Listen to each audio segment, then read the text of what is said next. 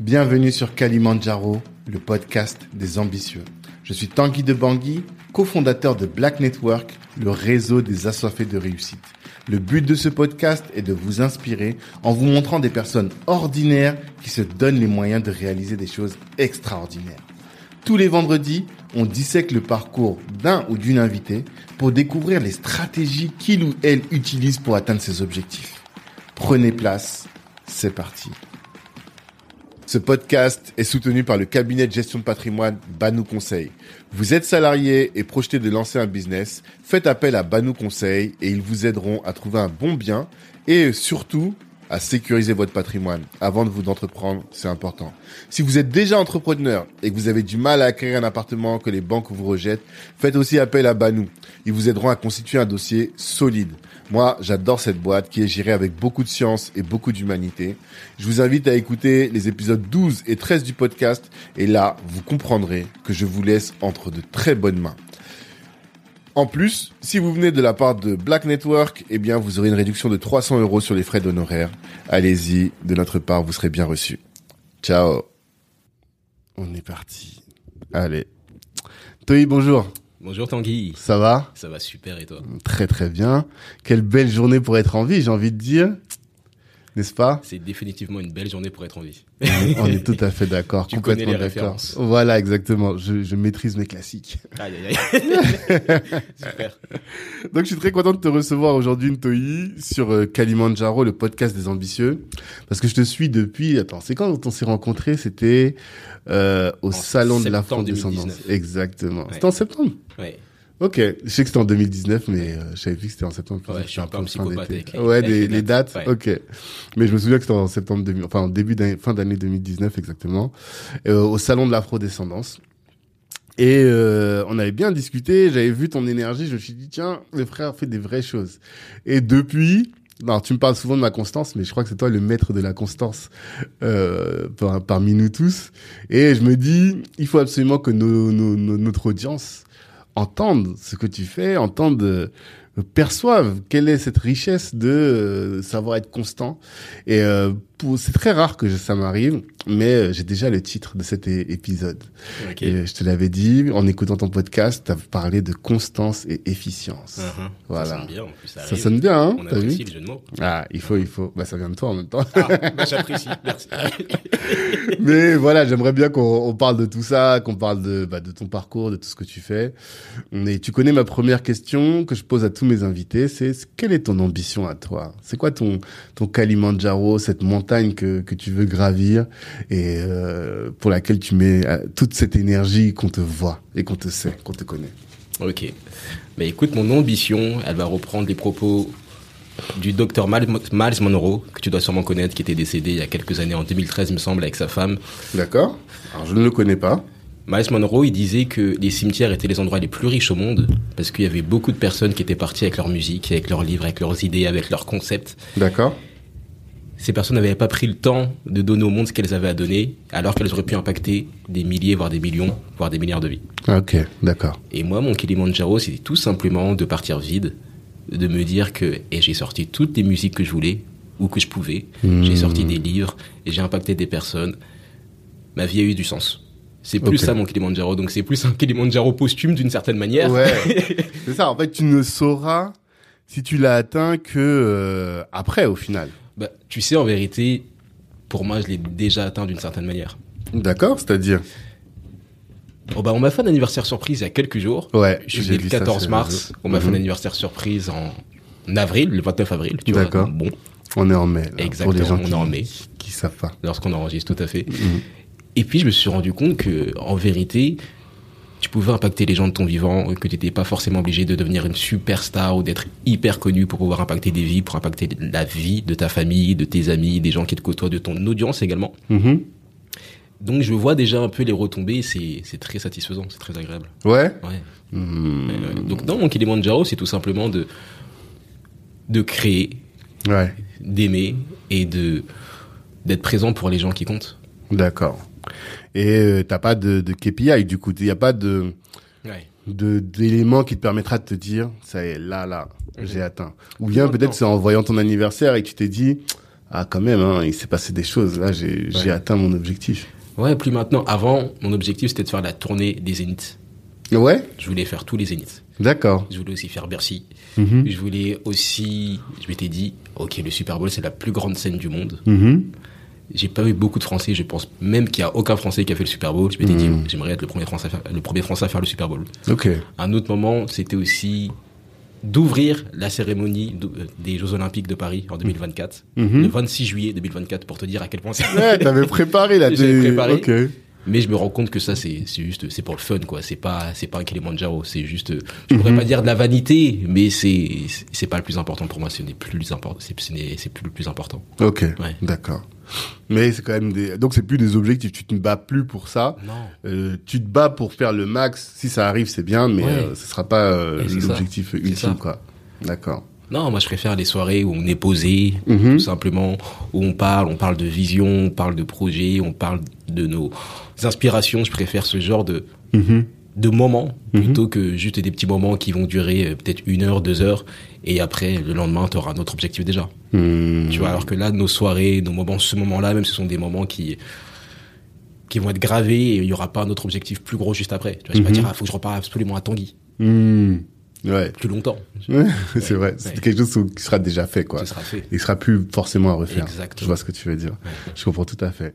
Et euh, pour les gens qui te connaissent pas, Mhm. comment est-ce que tu te présentes? Ça dépend de qui j'ai en face de moi. Ah, parce que c'est vrai que toi, t'es multicasquette. Je vois sur ton site, c'est marqué auteur, compositeur, interprète, performeur et entrepreneur. Ouais, C'est ça. D'accord Mais il n'y a pas marqué coach. Non, Alors que tu es coach. je suis coach, c'est vrai. D'accord Non, mais c'est justement pour éviter les titres à rallonge. C'est plus, c'est plus une présentation, c'est un livre. Tu vois, c'est Ouais. c'est Harry Potter. mais oui, je suis auteur, compositeur, producteur, interprète D'accord. de musique. Je suis danseur également. Mhm. Oui, c'est vrai. Depuis 5 ans, 6 ans, j'ai aussi ce penchant entrepreneur dans le digital. Donc, je vends de la formation en ligne. Mhm. Je fais du coaching sur le digital, sur Mhm. beaucoup de choses également. Et j'ai également un podcast. Je t'écoute, hein. j'ai coupé. Pas de souci. Mhm. J'ai également un podcast qui Ouais. s'appelle La Percée. Exactement. que j'ai commencé en 2018. On a fait plus de 250 épisodes, Mhm. de grands invités, des invités très inspirants. Mhm. Et je fais toutes ces choses-là, donc ça va dépendre de qui j'ai en face de moi. Parfois, je sais que je vais être devant des personnes, j'aurais beau leur dire que je suis musicien, ils vont dire, ouais, non, on entend ça tous les jours, euh, t'es pas intéressant. Donc j'ai Ouais. plutôt dire, je suis podcasteur, j'ai un média. Tu vois, là, les gens font, ah, j'ai un média, ben super, euh, prends mon numéro. T'imagines même pas. Mhm. Alors qu'avant, qu- quand je disais juste je suis musicien, les gens ils ont pas envie de recevoir ta maquette. Tu vois, on n'est plus dans les Ouais. C'est beaucoup plus compliqué. C'est clair. Parfois, quand je suis à certains apéros, à certains événements, ben là, je prends plus la casquette de coach. Mhm. Donc ouais, ça dépend vraiment de qui j'ai en face de moi. D'accord. Ouais. Et il n'y a pas euh, une de ces activités qui te domine plus que les autres? C'est euh, tu, tu, peux être- tu te sens être tout ça à la fois? Je me sens être tout ça. Mhm. J'aime beaucoup prendre l'exemple d'un arbre. D'accord. un arbre qui a plusieurs branches. Mhm. Mais même s'il y a plusieurs branches, toutes ces branches sont parties du même arbre. Mhm. Donc c'est exactement pareil pour moi. Le tout se, le tout se relie, tout est connecté Mhm. et chacune de ces activités va aider à servir l'autre. Mhm. C'est un cercle vertueux. Ouais, c'est un cercle vertueux. Super. Et d'où tu viens? T'as grandi où euh? Je sais pas, tu poses des questions compliquées. Tu, vois, tu me mettre dans les... Non, mais euh, on est, on est là pour te connaître. Ben, écoute, je viens d'où? Hmm. Je viens. Je suis né à Nancy. Ok. Tu vois, j'ai même oublié. Tellement que je suis pas resté longtemps. C'est vrai Tu pas resté longtemps? Je suis pas resté longtemps. Je crois que je suis né. Après, je suis parti. Tu vois. Ouais, c'est vraiment. Je suis né à Nancy. J'ai grandi un peu dans les Vosges. Mhm. Après, j'ai déménagé dans le 92. Mhm. Après le 92, je suis parti habiter en, en Gironde à un moment. Ok. En fait, une particularité que j'ai, c'est que j'ai un petit frère qui est autiste. Mhm. Tu vois, on rapproche à de l'autisme. Ça s'est déclenché très tard. D'accord. Même presque du jour au lendemain. C'est une histoire de, de fou. Ce qui a fait qu'avec ma famille, on a beaucoup bougé pour Mhm. trouver des solutions, pour trouver des Mhm. établissements qui voulaient bien de lui, pour trouver des soins, pour trouver des experts. Donc, euh, on a même fait partir au Canada. Pour te- Enfin, j'ai beaucoup, beaucoup bougé. Ok. Et j'ai fait au moins trois collèges en même pas deux ans. J'ai Mhm. déménagé au moins cinq, six fois euh, en peut-être deux ans. Donc, j'ai essentiellement grandi dans le 92. Alors le 92, c'est le département des Hauts-de-Seine pour les gens qui ne connaissent pas. Je me rends compte que il y a quand même une bonne partie de notre audience qui est en Afrique. Ouais. Et des fois, nous, on sort des trucs et tout. Les gens, Ouais, les gens ne tiltent pas. Mais ok, d'accord. Donc dans les dans les 92. départements des Hauts-de-Seine. Exactement. En, en Île-de-France. J'ai quitté le 92 après, sur un coup de tête quasiment, j'ai tout plaqué dans le 92 et je suis parti m'installer à Los Angeles, à Hollywood. Ah ouais? Ouais, en 2019. Bah, peu de temps avant qu'on se rencontre, D'accord. bah, je revenais des États-Unis. Ok. Ouais, D'accord. États-Unis. Et ça, c'était euh, après, parce que je- on peut avancer. T'as fait des études de droit J'ai fait des études. C'est vrai ça. Bah oui. Eh, merci. de- C'est vrai, je m'en souviens, moi. Ouais, oui, c'est vrai, j'ai fait des études de droit, je suis tu juriste. de ça. C'est ça Je suis juriste. Et euh, t'as arrêté parce que bon, tu me disais que ça correspondait pas trop à euh, ta personnalité. Exactement. Ça. Non, mais Mhm. pour faire simple, j'ai toujours travaillé. Mhm. Depuis que je suis enfant, mais j'avais pas des bonnes notes. Hmm. Et je suis tombé sur beaucoup de maîtres, de maîtresses, de professeurs qui marginalisaient, qui pensaient que je faisais rien alors que je passais mon temps euh, dans les médiathèques à travailler, à essayer de comprendre. Ouais. Et ce qui s'est passé, c'est que en seconde, après avoir redoublé ma troisième, suite à une hospitalisation, je me suis retrouvé à rencontrer des professeurs qui ont cru en moi, et juste le fait que ces professeurs croient en moi, ça m'a redonné une confiance, Hmm. et j'ai commencé à tout déchirer au lycée. Je suis Ah. passé dernier de la classe qui redouble, là, euh, premier ou deuxième en seconde, en seconde première terminale, avec euh, toutes les félicitations et Ah, c'est cool. le bac avec mention, le- les 19 à l'oral de français, tu vois, vraiment d'un extrême à l'autre. D'accord. Et partant de tout ça, fort de cette expérience, je me suis dit, ah, et si j'essayais de rentrer à Sciences Po Paris ou de faire des grosses études Parce que j'avais vu quelques mois auparavant une interview de Teddy Riner Mhm. chez Laurent Requier sur On n'est pas couché, et puis il disait qu'il était à Sciences Po, et je trouvais ça trop stylé. Il a fait Sciences Po? Il a fait Sciences Po, ouais. Ok, je savais qu'il avait fait une école de commerce, mais je savais pas qu'il avait fait Sciences Et je trouvais Po. ça trop stylé. Je voyais qu'on lui parlait pas de la même manière. Ouais. Parce qu'il a fait, il avait fait des études. Mhm. Et moi, je m'étais dit, ouais, j'aimerais bien qu'on me présente plus tard quand je serai chez Laurent Ruquier. Ah, bah, c'était- juste pour ça. C'était à cause de Riner. D'accord. Donc, j'ai passé le concours que j'ai raté. Mhm. Mais même si je l'ai raté, j'ai appris beaucoup de choses. J'ai appris énormément en rigueur, en constance, en Mhm. histoire, en anglais. J'ai tout step up. Ce qui m'a permis après d'être accepté euh, à l'université. Même si c'était pas très, très compliqué, mais tout le monde n'était pas accepté. Mais je détestais. Ah ouais. J'étais à l'université de Nanterre, c'était c'était pas vraiment moi, j'avais toujours ce projet d'être artiste, d'être musicien. Hmm. Et là, je faisais ça plus pour la pression sociale parce que je voulais me prouver des choses aussi, Mhm. parce que je m'étais dit bon, j'ai eu des bonnes notes au bac, on va voir jusqu'où est-ce que je peux aller. Mais chaque jour à la fac où j'étais en amphi, je détestais. Hmm. Je détestais, j'allais j'allais répéter, je faisais ma musique, je networkais énormément sur le campus. Pour Mhm. moi, c'est un endroit pour networker. Ouais, la fac, c'est quand même Ah, un c'est bon endroit pour faire du réseau. C'est ouais, puissant. incroyable. Donc je networkais, je, je, je faisais tout pour ne pas venir en cours. Je, je me mettais en dérogatoire. je- Mhm. Et au final, malgré tout ça, j'ai, ben, je passais chaque Mhm. année sans rattrapage et avec euh, mention pour certaines Mhm. années. Mais je détestais. Mhm. Et je voyais des amis qui, eux, étaient fans. Ils étaient tout le temps en train de lire la jurisprudence, de parler des affaires. Et moi, je me rendais compte que j'en avais strictement rien à faire. Mhm. Donc je me suis dit, waouh, c'est pas une bonne raison de faire du droit. Si je Ouais. suis pas motivé, si je suis pas passionné, si c'est juste pour l'argent, parce que c'était ça, je me disais, bon, moi j'ai avoir de l'argent, je pourrais investir dans ma musique. Je me suis rendu compte que j'allais risquer d'être un mauvais avocat, d'être un mauvais, euh, ce que j'allais faire, tout simplement, et qu'il fallait mieux que je laisse la place à des gens qui étaient passionnés. Mhm. Et puis j'ai j'ai fait une année sabbatique, et cette année sabbatique, elle s'est jamais terminée. Là, D'accord. ça va faire une décennie sabbatique bientôt. Donc oui, mais je suis, euh, je suis juriste. Ouais, de- suis à juriste. l'origine.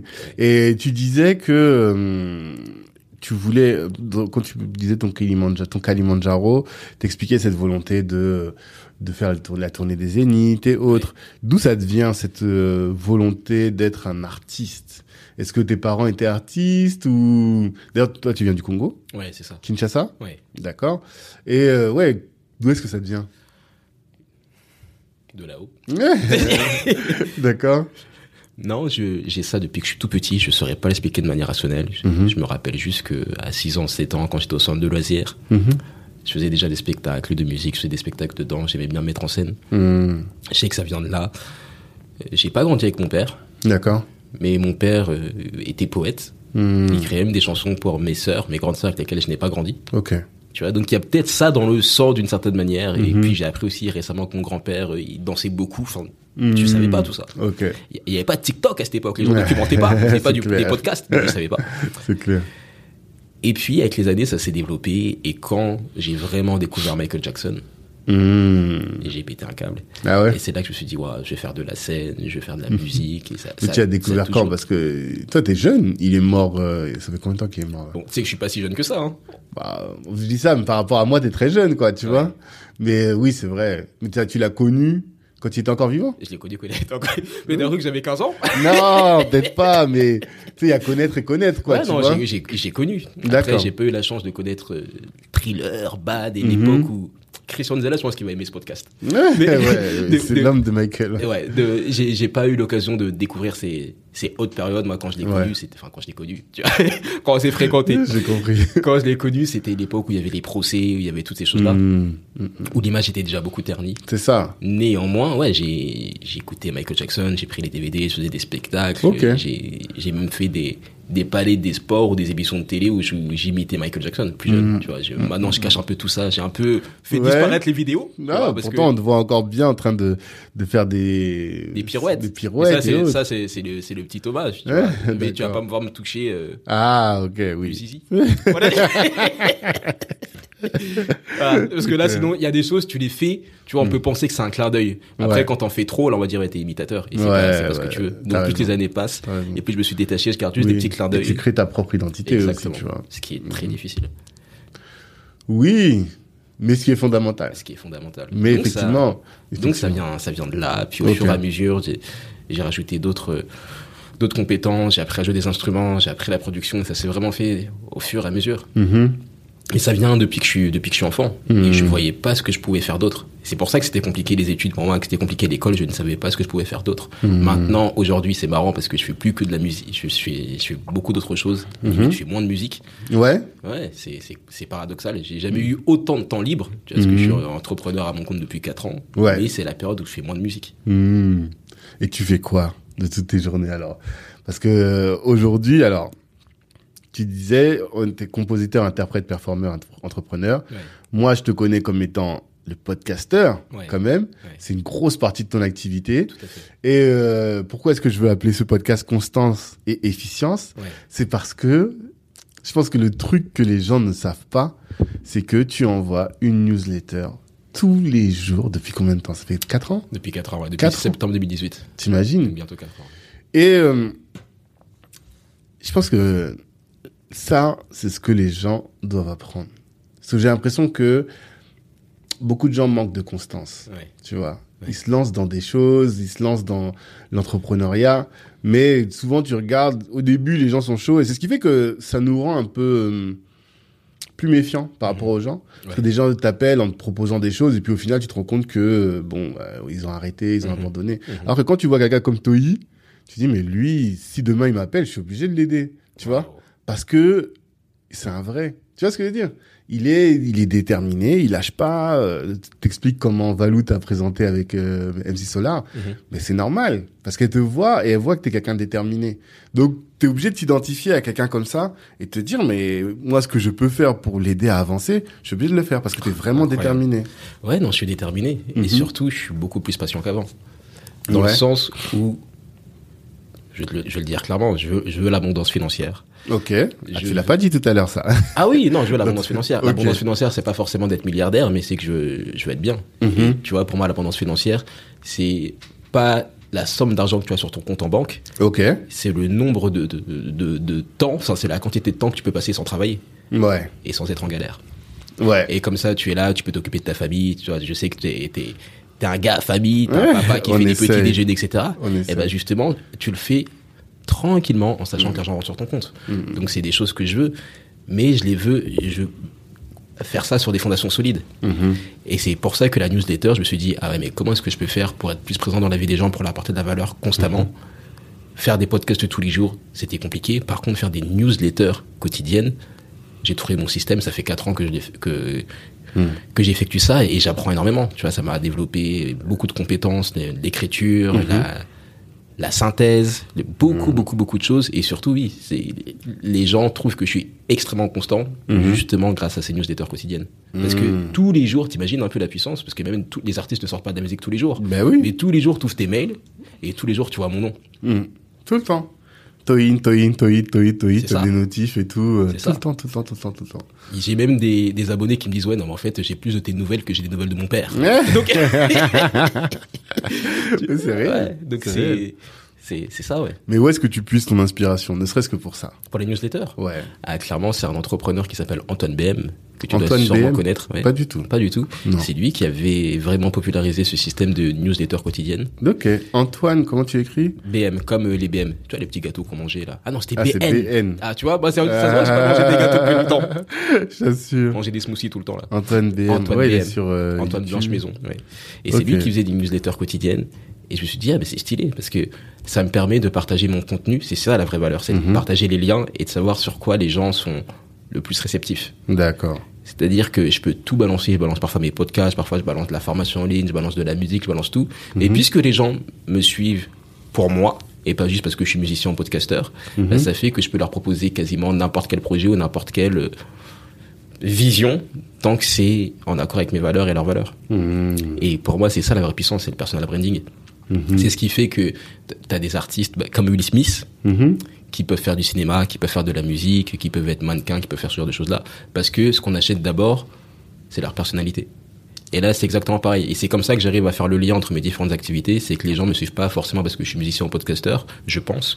C'est tout l'ensemble et c'est l'énergie, c'est la vision, c'est ce que Mhm. tu as dit sur la, sur la constance et sur la, la détermination. Parce que ce sont des valeurs qui sont universelles. Mhm. Alors qu'une musique, en vérité, tu vas l'écouter trois minutes et parfois tu vas être inspiré, parfois tu vas l'écouter pendant des années. Mhm. Mais une musique, ça n'a pas le même impact que d'être là tout le temps, tous les jours et de partager des conseils qui peuvent aider les gens Ouais, tout à fait. dans leur situation.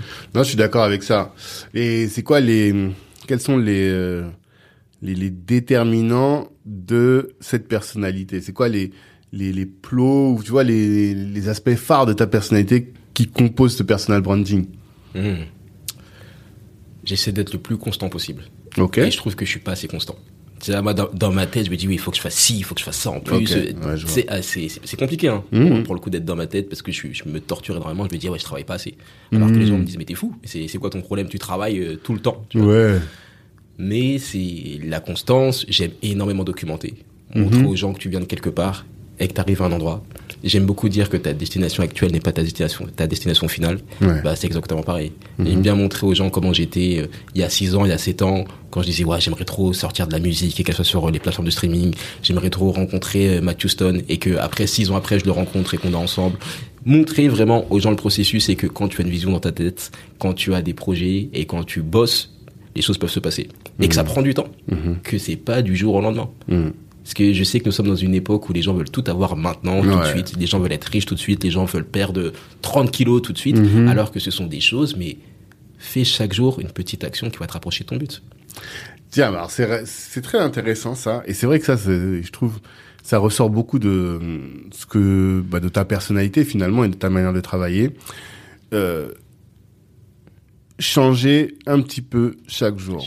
C'est vraiment ça. Hein. Chaque De faire un petit peu chaque jour quelque chose qui va te rapprocher Ouais. de euh, de ton de tes objectifs quoi. Ouais. Toi, c'est vraiment ta manière de fonctionner. T'es pas en train de conseiller aux gens de faire un changement radical ou de faire des gros efforts. Non, c'est vraiment le petit pas. effort. Tu Tu penses que ça fonctionne pas? Mais tu vas, tu vas tuer l'esprit, tu vas tuer la santé. Ouais. Exemple tout bête, j'étais, moi je me rendais pas compte, mais j'étais, j'étais pas en forme physique. Enfin, j'étais en surpoids euh, plus jeune, tu vois, mais je ne Mhm. savais pas. Mhm. Pour moi, j'étais, j'étais normal. Sauf que j'étais, euh, et ce que je faisais, essayé plein de régimes, et c'était des régimes extrêmes. C'est-à-dire qu'il y avait des journées où je mangeais que du riz. Petit déjeuner, riz. Après-midi, riz. Soir, riz. Ouais, t'avais quel âge? Je sais pas, j'avais 19 ans, 20 ans. Ah ouais? Ouais. D'accord. Et je pétais un câble. C'est-à-dire qu'après, pour me concentrer, pour être présent, pour les miens, c'était beaucoup plus compliqué parce que je pensais à- au fait que j'avais la dalle et que j'avais pas ce qu'il me fallait dans le corps. Mhm. Parce que je faisais des changements trop extrêmes. Pareil pour la salle de sport. Je me disais, ouais, je vais y aller tous les jours pendant deux heures. Mhm. Bah, tu parles. Au bout d'une semaine, je suis plus jamais retourné. Ouais. Pareil pour plein de choses. Pareil pour l'entrepreneuriat. Pareil pour la musique. À un moment, je sortais des morceaux, je me mettais la pression à vouloir sortir des morceaux toutes les semaines. Mhm. Toutes les deux semaines plutôt. Et je me suis rendu compte que, certes, tu es plus, pro- plus productif sur le court terme, mais sur le moyen terme et le long terme, tu te tues la santé, mentale comme physique, parce que tu vas encore moins dormir, tu vas pas très bien manger, tu sors plus, tu vois pas Mhm. la lumière du jour. Et ça fonctionne pas sur le long terme. Mhm. Maintenant, par exemple, pour le sport, je préfère me dire, OK, je fais 15 minutes par jour. Et au fur et à mesure des années, c'est comme ça que je me suis métamorphosé. Pareil pour la musique, pareil pour toutes les activités. C'est en fait les gens pensent qu'il faut tout le temps mettre beaucoup beaucoup d'heures tous les jours, alors que parfois c'est juste un tout petit changement qui cumulé sur le temps, sur le mois, sur les mois, sur les années, qui va faire la différence. Un tout petit changement. Oui, mais comment tu fais pour euh, ne pas abandonner en fait? Parce que je suis d'accord avec ce que tu dis. Pour moi, ça c'est la règle. Hein. Mais euh, parfois, tu es dans cette dynamique-là qui consiste à faire petit à petit tout le temps les choses et puis à un moment, t'abandonnes. Oui, bien sûr. Comment tu fais pour euh, toi continuer sans cesse? Je me mets des récompenses. Ok. Par exemple, quand je suis devenu entrepreneur, un des premiers business que j'ai fait, c'est que j'étais closer. Qu'est-ce que c'est closer? C'est que. Ah oui, tu m'avais parlé de ça. Ouais, bah, t'as des gens qui euh, vendent des. Comment elle s'appelle? Pour qui? Tu bossais pour une meuf, non? Ah non. Tu bossais Enfin, pas pour euh, Farida?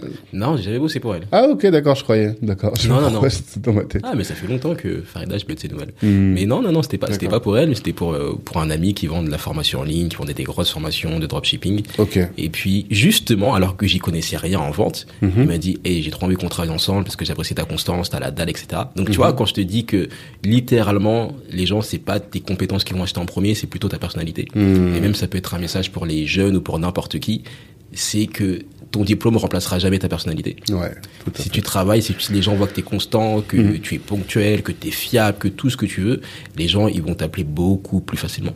Beaucoup plus Clairement. facilement pour n'importe quel projet. Et c'est ce qui s'est passé quand ça a été ma première porte d'entrée dans l'entrepreneuriat. Mhm. Et justement, le fait de closer, ben, ça t'apprend déjà à mieux parler aux gens, ça t'apprend à, à vendre, tout Mhm. simplement. Mais encore une fois, ça partait, ça partait de la personnalité. Et qu'est-ce que tu as appris justement sur euh, la vente? Parce que nous, c'est un, un de nos gros sujets, ça. hein. Le, le sales, Ouais. vendre, c'est ramener de l'argent dans l'entreprise, Ouais. tu vois, et tout entrepreneur doit, doit maîtriser un minimum de compétences sur ce sujet. Qu'est-ce que tu as appris? Quel truc tu pourrais partager à notre audience? Écoute, Déjà, est-ce que tu peux expliquer le métier de closer? Parce que toi, Ouais. moi, c'est toi qui me l'as fait découvrir. Hein, C'est vrai pas. Ouais, ouais. Le métier de closer, c'est tout simplement la personne qui va terminer la course. Si on Mhm. prend l'exemple d'une course de, de relais, Mhm. t'as la personne qui va démarrer la course. Donc, Mhm. euh, dans le cas d'une entreprise, c'est la personne qui va lancer le marketing, qui va Mhm. amener les prospects, etc. Mhm. Les prospects, après, vont être exposés à un produit, à un service, à une formation. Mhm. Peut-être qu'ils vont acheter, peut-être qu'ils vont pas acheter. Ça Mhm. dépend. Ben, le closer, ça va être celui à qui on va passer le, le relais et qui devra terminer la course, qui devra faire le sprint final pour demander à la personne, bah, pourquoi est-ce que t'as pas acheté? Ok, voilà, Mhm. c'est comme ça que ça se passe, ça fonctionne comme ça. C'est vraiment la personne qui va écouter, qui va lever toutes les objections Mhm. et qui va clôturer la vente. Tu- Closer, c'est clôturer la vente d'une certaine manière. Exactement. Mhm. Et oui, donc pour moi, c'est c'est de savoir poser des bonnes questions. Ouais. C'est juste poser les bonnes questions pour avoir les bonnes informations, Mhm.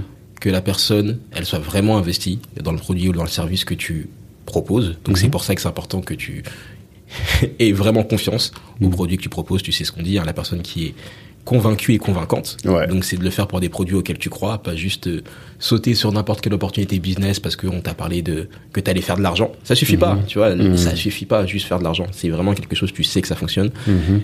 Et après, tu poses les bonnes questions, t'écoutes et tu partages ce que tu vas partager. Sans Ouais. problème. Mais pour moi, c'est surtout l'écoute. hein. Mhm. J'aime beaucoup cette phrase qui dit que si Dieu nous a donné deux oreilles Mhm. et une seule Et une bouche, bouche, ouais. c'est pour écouter deux fois plus. C'est vrai.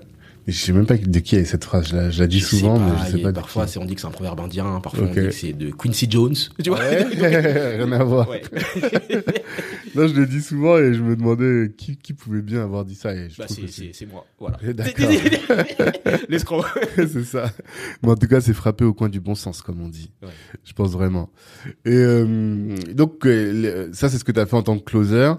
Et ce que tu as appris pour toi, c'est ça, c'est l'écoute. Je pense beaucoup de gens le disent, hein, parce que, en fait, quand tu parles avec quelqu'un, c'est cette personne-là qui te donne toutes les clés finalement Mhm. pour pouvoir euh, lui parler. Mhm. Mais si t'es là à parler, à parler, à parler, finalement, t'arriveras jamais, quoi. Ouais.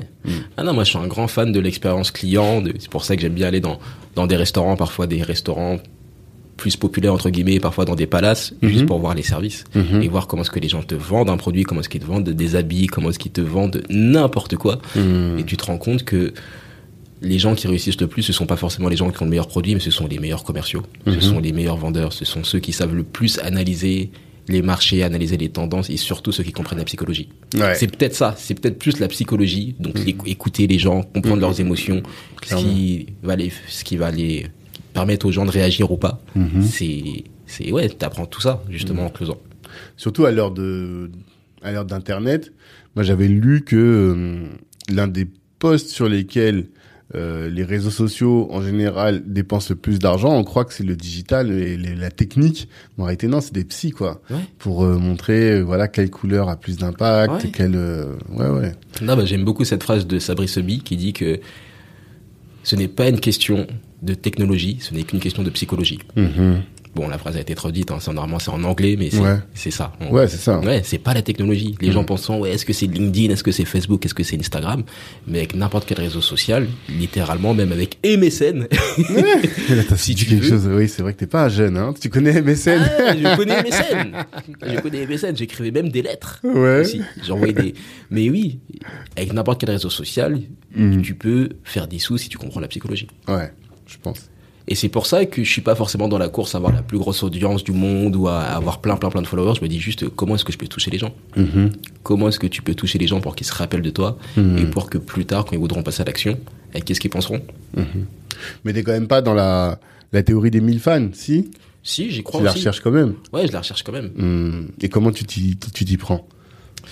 Il y a une newsletter, Ouais, newsletter quotidienne. ouais. Sauf que là, c'est pas 1000 fans pour le, le podcast ou pour la musique, c'est plus 1000 fans de, de, de moi, entre guillemets, Ouais. de, de, la personnalité. Et Mhm. après, tu viens proposer différents projets aux gens. Mais ce qui est Mhm. intéressant, encore une fois, c'est que les gens se raccrochent à ta personnalité Mhm. et pas au projet. Parce que les projets bougent tout le temps, on va avoir de nouveaux projets, mais ta personnalité, a priori, elle va juste se développer, mais c'est la même. Ouais, C'est la même. assez peu. Ça c'est vrai. Mais du coup, tes 1000 fans là, t'essaies de les orienter tous vers euh, le- les, les mêmes contenus, c'est ça? De les attraper un peu partout sur les réseaux, dans la- le monde physique, et après ça. tu les orientes vers les mêmes contenus. Exactement. Hmm. Exactement. D'accord. Ouais. D'accord. Et euh... non, je vais rester sur la newsletter. Qu'est-ce que tu disais tout à l'heure que ça t'avait beaucoup appris? Ouais. Est-ce que tu peux détailler un peu ce que ça t'a appris en termes de, de rédaction, par exemple, de copywriting? Mhm. Parce que nous, par exemple, sur notre newsletter, je sais pas si toi, tu as beaucoup de liens dans ta newsletter. Tu as pas énormément. J'en hein. ai pas énormément. C'est ça. Mais euh, je pense que le taux d'ouverture est correct. Nous, on a plus de 40% de taux... Non, entre 35 et 40% de taux d'ouverture. C'est correct. Mais le taux de clic Oui. est très très faible. Ouais. Je pense qu'on c'est toujours 0,5, Ouais. 1%. Comment tu fais? Et ça, je me dis que c'est un problème de copywriting peut-être, tu vois. Comment est-ce que toi, tu- qu'est-ce que tu as appris pour euh, sur ce sujet-là, quelque chose qui pourrait nous, nous enseigner et qui pourrait nous aider à faire des meilleurs, à rédiger des meilleurs newsletters. Bah, déjà que les gens n'ont pas le temps, que Mhm. tout le monde est impatient, que les gens sont à une seconde d'aller sur TikTok ou de Mhm. poser leur téléphone ou de faire autre chose. Mhm. Donc c'est vraiment la cons- d'être le plus concis possible, littéralement première chose. Et après c'est le mystère. Pour, Ouais. les, pour les pour les liens, c'est le mystère, c'est la curiosité. Tu vois, c'est toujours la psychologie. Comment est-ce que tu fais pour que les gens se disent attendez, qu'est-ce qui se cache derrière ce lien Mhm. Qu'est-ce qui se cache derrière ce titre C'est- C'est plus ça que j'ai appris, c'est comment est-ce que tu fais pour teaser les gens. Ouais. C'est pour ça que pour les gens qui me suivent sur Instagram, parfois je vais marquer ça fera la différence en 2024.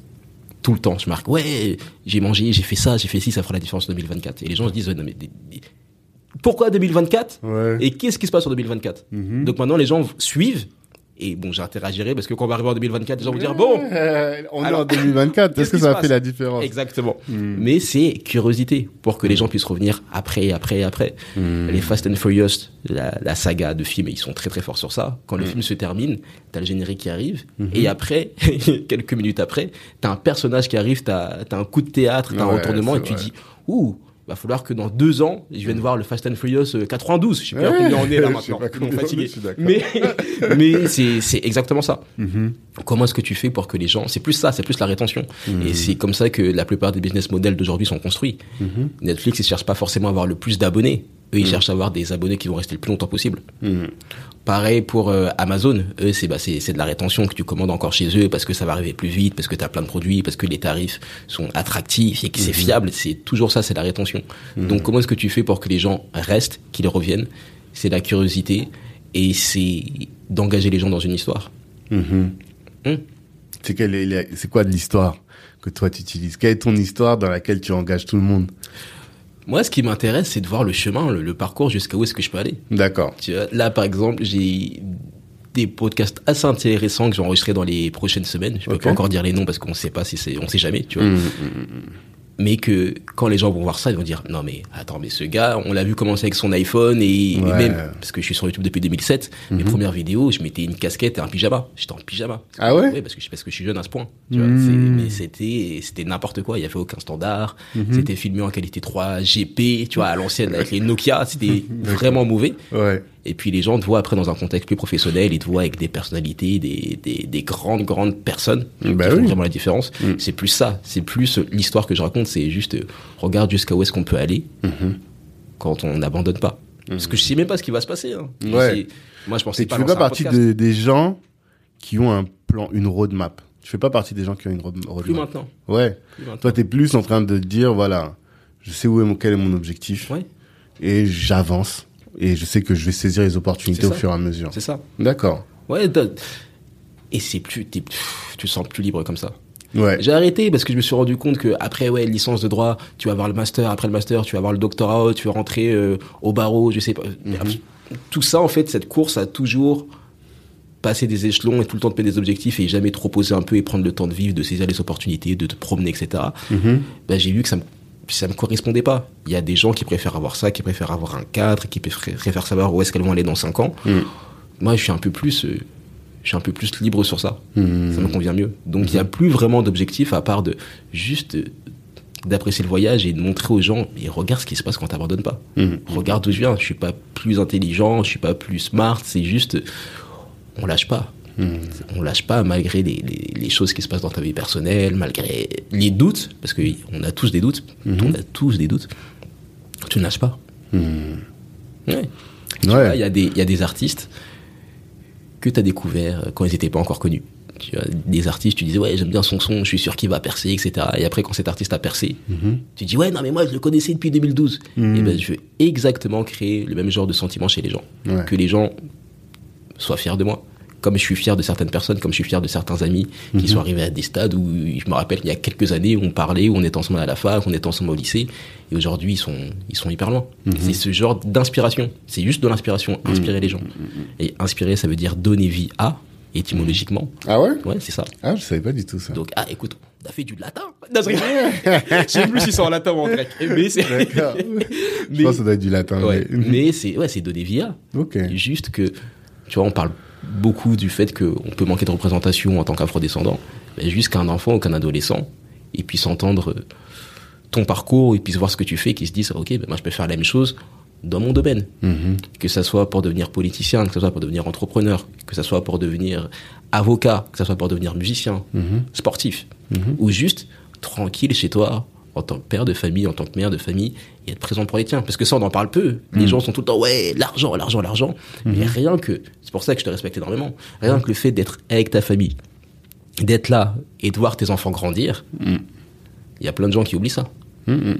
Et pour moi, c'est c'est plus, ça, ça a plus de valeur. Parce que éduquer, élever quelqu'un, élever un enfant, c'est t'élèves.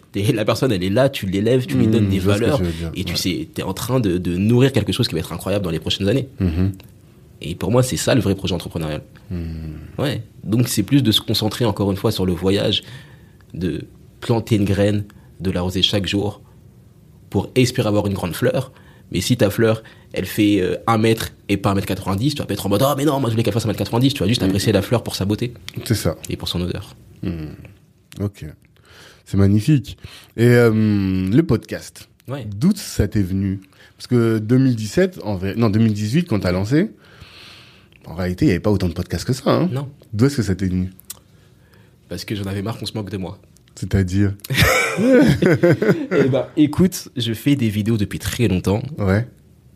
et j'avais pas beaucoup de standards, c'est-à-dire que je faisais mes vidéos, elles tremblaient, je, je- je marchais en même temps quand je faisais mes vlogs et parfois je me filmais de manière très très très mauvaise, tu vois, je cadrais, on voyait pas au bout de mon front, c'était n'importe quoi. J'espère que là j'ai mieux fait. Et il y a, ouais, ça a l'air bien. Et il y a un de mes amis qui m'a dit, ouais, non mais en fait, euh, Ntoi, toi ce que tu fais, c'est- les podcasts. C'est pas, t'as pas besoin de filmer, tu parles juste, il se passe rien dans tes vidéos, il y a pas de l'action, il y a pas des, tu parles juste. Donc Mhm. euh, autant faire des podcasts. D'accord. Et à cette époque-là, je m'étais lancé un défi complètement fou avec un ami qui était de faire une tournée dans toute la France. On n'était personne, hein. on n'avait rien, on n'avait pas d'argent. On, on s'était dit, eh, vas-y, dans un mois et demi, on part en tournée. D'abord, on s'était dit, vas-y, on va le faire dans trois mois, comme ça c'est plus sûr. Mhm. Après, on s'est dit, ouais, non, mais qu'on n'est pas des, des fragiles. Viens, on divise par deux, un mois et demi. Ok. Challenge de fou. Donc le lendemain, on a commencé, et c'est aussi avec qu'on a tout plaqué pour partir aux États-Unis quelques années après. Tu vois, donc à chaque fois qu'on traîne- à chaque fois qu'on traîne ensemble, on a des idées. Donc c'est pour ça, bah non, à chaque fois que je traîne avec lui, je dis, hey mec, calme, tu vois. Malembe. Exactement. Mais euh, c'est ce qui s'est passé. On devait faire la tournée, puis on s'est dit, tu sais quoi, on va documenter le processus, on va montrer les, les coulisses, comment est-ce qu'on comment est-ce qu'on se prépare. J'ai commencé à filmer, c'était bourbier pour moi, j'étais mal équipé, c'était mal cadré, donc je perdais beaucoup de temps. Et puis je me suis dit, bah tu sais quoi, je vais juste faire des podcasts. Et j'ai commencé comme ça. Et j'ai commencé avec mon téléphone. Et après, je me suis rendu compte. Et pourquoi la percée alors Pourquoi la Tu percée voulais qu'on te voit en train de percer Non, le podcast à la base, je- il s'appelait même pas la percée. Ah d'accord, c'est après. T'as Ouais. changé le nom Le podcast s'appelait, je savais pas comment l'appeler, donc je l'avais appelé en toute humilité le show d'Untoi. Ok. Tu vois, je m'étais- pris pour Larry King ou je sais pas. Non, mais après c'est. ou Jimmy Fallon.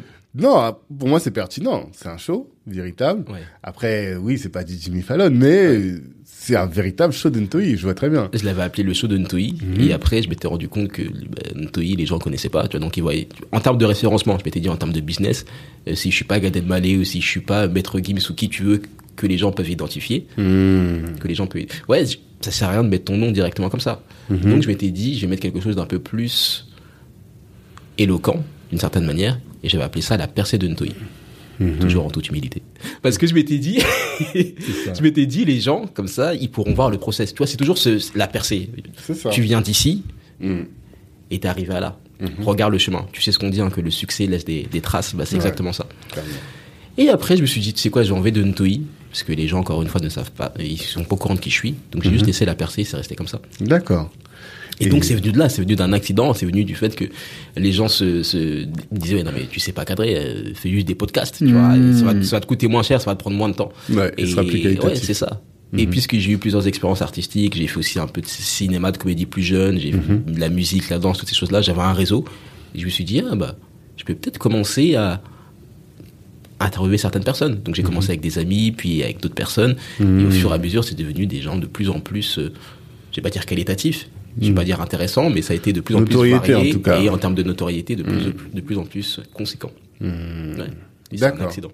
Mais c'était un accident. À la base, en tout cas, c'était pas du tout le, le projet, c'était pas le but. Moi, je peux le dire ici, hein, euh, c'est un des, un des papas de nos- du podcast. Parce que quand j'ai voulu lancer mon podcast, je t'ai appelé. Et vrai. tu m'as donné des conseils, tu m'as dit voilà, moi je fais ci, moi je fais ça, moi je fais ci. Et du coup, j'ai dit ok, vas-y, faut peut-être faire ci, faut peut-être faire ça. Mais euh, encore une fois, euh, constance, toujours. Mais constance, parce que moi je pense que la constance vient de l'objectif que tu t'es donné. Mhm. Ou de, de ce que tu gagnes en faisant euh, la chose. Ouais. Par exemple, euh, qu'est-ce qui fait que les drogués se droguent régulièrement? C'est parce qu'ils ont besoin de leur drogue, quoi. Ils ont, fait. voilà. Et qu'est-ce qui fait que tu es constant sur le podcast? Ce qui fait que je suis constant, c'est déjà que en termes de retombées, c'est très intéressant pour moi. En quoi, du coup? Je suis riche. Ah On va te kidnapper. non, je rigole. Non, non, non. En termes de retombées, c'est pas, c'est pas forcément financière, c'est plutôt Ouais. en termes d'attention. D'accord. Encore une fois, je vais prendre l'exemple de la musique. Mhm. Une musique déjà pour que les gens aillent cliquer. Parce que j'ai sorti beau, j'ai sorti pas mal de morceaux pendant un moment, Mhm. un toutes les deux semaines. Hmm. Mais pour attirer les gens, pour qu'ils restent et pour qu'ils restent trois minutes en plus, Mhm. ça me demandait beaucoup de travail. Alors qu'un podcast, parfois je reste pendant une heure, une heure trente, deux heures, et les gens vont t'écouter parler plus longtemps. Mhm. Ils vont se dire, ah ouais, j'aime bien sa personnalité, tu sais quoi, je vais aller jeter un coup d'œil à ce qu'il fait en termes de musique. Hmm. Donc c'est un autre canal d'acquisition, et c'est un canal où bah, d'autres il n'y a pas beaucoup de musiciens, j'en connais pas d'ailleurs, euh, qui font ça. Il y a Corneille qui a lancé un podcast. J'ai eu ça, Ouais. incroyable. Mais après, je pense que c'était largement après, hein, mais euh, Et Corneille, il avait déjà sa popularité. ouais. Tu vois, c'était Corneille. C'est encore autre chose, Ouais. effectivement. Mais c'est vrai, Mm. t'as tout à fait raison. Mm, mm, Donc ça me permettait de faire ça. Mhm. Et ce que, en, en termes de retombées, j'ai- plus d'attention, les gens sont plus intéressés parce que ce sont des sujets plus universels. Mhm. et aussi parce que bon, tout à l'heure on parlait d'océan bleu, de- de- d'éléments qui, vont te permettre de te distinguer dans Ouais. le podcast. Ça me permet de me distinguer dans le sens où je, je suis pas un musicien qui va dire ah nouveau son on va cliquer. Mhm. C'est plus euh, on parle de tel sujet, j'essaie de trouver des titres un peu qui peuvent attirer ou parfois de mettre des invités qui vont attirer également. Mhm. Les gens vont écouter, ils vont rentrer dans mon tunnel, entre guillemets, ils vont me suivre sur Instagram, ils vont faire Ah, mais il faut aussi de la musique. Mhm. Ah, mais il faut aussi ça. Et on va aller le voir. Et j'ai eu plein de, de, d'opportunités comme ça. D'accord. J'ai eu des opportunités comme ça, de gens qui sont rentrés dans mon monde musical en passant par mon podcast. Mhm. J'ai eu des partenariats avec des gens que j'ai appréciés énormément, avec lesquels je rêvais de travailler, Mhm. qui, euh, quand je les quand je les contactais simplement, bah, j'avais pas de réponse, mais après, ils ont dit, ah, j'ai vu passer ton podcast, j'ai écouté, ok, on s'appelle demain. Et maintenant, je Mhm. travaille avec eux, ce sont des partenaires, alors que ce sont des gens, mais j'étais fan d'eux, D'accord. littéralement, donc c'est ça aussi que ça m'apporte. Mhm. En plus de ça, quelqu'un qui t'écoutait parler pendant une heure, quelqu'un qui t'écoutait pendant, parler pendant une heure trente. Mhm. il peut voir ta valeur, peu importe ce que tu as proposé après. Si tu fais un bel appel à l'action, la personne elle va dire OK, je vais aller m'abonner, et je vais Mm. aller cliquer, je vais aller acheter. Mhm. Donc ça m'a rapporté aussi ces genre d'informations en ligne justement sur comment lancer ton podcast. Mhm. J'ai lancé de l'information en ligne sur comment networker et te créer un réseau. C'est plus pour les artistes, mais ça fonctionne également pour les entrepreneurs. Et j'ai aussi des formations sur la productivité, sur la constance, surtout en fait tout cet écosystème qui est un peu le mien, tout ce que j'applique pour moi, je l'ai transcrit en formation. Et quand j'ai fait un podcast, par exemple, dans lequel je parle de constance ou d'efficience, l'appel à l'action à la fin, ce sera il y a une formation sur ça ou il y a une newsletter sur ça. Donc même en termes de revenus financiers, Mhm. ça me rapporte des sous. Ouais, c'est mais t'as employé le terme canal d'acquisition en fait. Ouais, c'est un canal c'est d'acquisition vraiment un canal d'acquisition. pour tout ce que je fais. Mhm. Et même pour la musique, bah, il y a plein de personnes dans la musique qui, avant de découvrir ma musique, sont venus sur mon podcast. Mhm. Tu vois, bah, regarde, indirectement, si j'ai rencontré MC Solar, c'est parce que je fais un podcast. Ouais, avec Valou. puisque c'est. Valou était venu sur le podcast il y a, il y a peut-être deux ans, trois ans, je sais plus. Mhm. Et puis après, c'est c'est quelqu'un que j'adore, tu vois. on Valou Ouais, il est trop cool. Pour ceux qui connaissent pas Valou, c'est la papesse du rap français. Ouais. Elle a, elle était là au tout début du début du début du rap français. Elle a produit, euh, qui est-ce qu'elle a produit? Je sais qu'elle avait produit La Fouine, Ouais. en tout cas de manière intensive. Ouais. Et elle était dans les premiers concerts de rap organisés en France. Elle était là. euh, Mhm. Voilà, donc c'est vraiment quelqu'un euh, d'important dans le rap. Euh, Ouais. Oui, c'est vrai, quand elle était aux. États-Unis, ouais. Dr. Dre Mm, et mm, le parrain de sa fille, s'il te plaît. Dr. Dre est le parrain de sa fille. C'est n'importe quoi. Ah ouais? Sérieux? C'est qui, c'est qui ton, le parrain de ta fille, toi? Tu, tu, tu, tu Ouais. dis, moi, je, je me, tu vois, c'est qui ton parrain? Ouais, ouais, ouais, c'est Dr. Dre. Tu vois Sérieux? C'est ça, c'est vrai ça? Ouais, c'est, le parrain de sa fille. Ah, tu vois, mais c'est, Je l'ai écouté sur le podcast de Driver. Elle a Euh, travaillé avec Puff Daddy. Ouais, euh, ça, je me souviens. C'est elle qui a produit l'âge d'or du rap français. Elle Voilà, a fait elle a beaucoup, de choses. après, énormément de Même choses. les concerts de, du secteur A, euh, leur retour, tout ça. ouais. Exactement. Ouais, c'est une grande Donc dame. c'est, c'est une grande dame, quelqu'un que je respecte énormément et que je respectais déjà avant, de- avant que, qu'on se connaisse vrai- véritablement. Mhm. Et puis euh, qui parfois m'envoie des messages, qui me donne de la force, on se suit. Et, et trop cool, quoi, tu vois. Et Mhm. a été une connexion qui s'est, qui s'est d'abord effectuée via le podcasting. Mais en fait, les gens ne mesurent pas. hein, Ce que je dis toujours, déjà, avoir deux heures à parler avec quelqu'un d'inspirant, c'est incroyable. Parce que incroyable. même si tu fais un épisode de 30 minutes, hein, vous avez parlé une demi-heure avant, une demi-heure après, Mhm. des fois vous restez en contact après. Ce qui fait qu'en fait, ça a énormément de valeur. Et si le podcast n'existe pas, tu peux pas prendre quelqu'un et lui dire, Non, viens, on va prendre un café ensemble, on va discuter. Mais qui va accepter? Tu vois On est tous très occupés. Par contre, ça. quelque chose qui, tu vois, encore, c'est toujours la psychologie. Mm. Tous les êtres humains, quasiment, veulent parler d'eux. Ouais. Et encore plus les gens qui ont effectué des choses, Mm. Parfois des gens qui sont dans l'ombre également, ou parfois des gens qui ne sont pas représentés comme on le voudrait. Parce que tu sais, parfois, tu as des artistes hein, qui sont très connus. Mm, mm, mm. Quand ils vont à la télévision, ils sont pas contents parce qu'on va leur parler de, de gossip ou de, on va pas parler de leur musique, de leur travail. clairement. Alors que là, un podcast, c'est vraiment, ok, mais qu'est-ce que qu'est-ce qui s'est passé dans ta tête quand t'as fait Tout ça? Et quand tu peux aller beaucoup plus en profondeur. Tout à fait. Et les personnes peuvent s'exprimer. C'est presque comme une thérapie d'une certaine manière, Mhm. pour certains. Tout à fait, ouais. Donc, tu crées la connexion. Avec des gens qui t'inspirent. Mhm. C'est que je fais des podcasts que avec des gens qui m'inspirent. Ouais. Et ça, c'est c'est comme ça que je choisis mes, des, qui Bah m'inspirent. oui, parce que euh, c'est quoi aujourd'hui la, la proposition de valeur de ton podcast? Si tu devais dire en quoi est-ce qu'il se distingue de tous les autres? Déjà, la constance. Mhm. Même si je suis pas aussi constant que ce que je voudrais. Ouais. C'est à cause de plus de 250 épisodes. Moi, j'aime beaucoup parler de la malédiction des podcasteurs. La plupart des podcasts qui se lancent ne dépassent pas la barre des 10 épisodes. Ah ouais? 10 épisodes. Ah, Parce que les gens ne, supposent, ne soupçonnent pas ce que c'est que de faire un podcast, de, de le monter, de le réfléchir, de le concevoir, et ensuite de voir que ça prend du temps à décoller Hum. aussi, Hum. tu vois. Ouais. La barre des 10 épisodes. Donc déjà, j'en ai 250. Donc les, les- parfois, j'ai des personnes, pour moi, elles sont, elles, elles sont pas bien. hein. Elles me disent, ouais, j'ai passé tout mon week-end à écouter tes podcasts. Je lui dis, mais pourquoi est-ce que tu fais ça? J'en ai une qui m'a dit récemment, ah, ça y est, j'ai écouté tous tes podcasts. Je dis, les 200, elle me dit, ouais, j'ai tout écouté, ça y est, Spotify. Mais j'ai fait, mais Et même si Spotify à la fin de l'année te permettent de, t'as un peu la rétrospective de ce que t'as écouté dans l'année, Ouais. etc. Et puis les gens m'envoient leur, leur capture d'écran, ouais, ils ont écouté 75 heures de, je me dis, Oui, souvent, je vois, donc c'est, c'est- avec, avec une musique, tu peux pas avoir ça. Un album, ça dure combien de temps? Ça dure une heure. Ouais, Et raison. les gens n'écoutent plus des albums 75 fois. C'est plus vrai. à l'époque des CD où t'allais à la Fnac ou Virgin Megastore Ouais, ou, ouais, des- des- t'achetais des t'as 33 tours et c'était le seul CD que t'avais. Mhm. T'as raison. Là, euh, 75 heures avec une personne. Mm. Donc après, euh, au détour d'un podcast, si je leur dis, euh, bah, va, va écouter mes nouvelles chansons, ou même parfois, je vais écouter mes nouveaux morceaux dans mes podcasts. Tu vois, ah ouais tu vois? La boucle elle est vraiment bouclée, la- ouais, ça, ça me permet ça. Et, et oui, encore une fois, c'est les connexions. Hmm. Les connexions, les connexions, les connexions avec les invités, les connexions avec l'audience. Après, les l'audience de mes invités bah, va me découvrir et puis euh, mon audience va découvrir également les invités. C'est un cercle vertueux et tout le monde s'y retrouve. Parce que tu peux parler plus de toi. C'est dans une place, tu, tu vois, moi je suis pas là pour piéger les gens. Pour leur- c'est pas une émission politique Oui, où tu vois où tu veux poser des questions de qui fâchent. C'est un espace de bienveillance. Tu vois, on est cool. Il Mhm. y a pas de pression, t'as pas à stresser avant. Mhm. Donc c'est tout ça que ça m'a apporté le podcasting et c'est comme ça que j'ai décidé de me dire ok c'est vraiment le bah mon canal d'acquisition principal. Ok. Et quel invité, je suis obligé de te poser cette question, hein, qui t'a le plus inspiré Ou l'échange qui a été le plus euh, édifiant pour toi?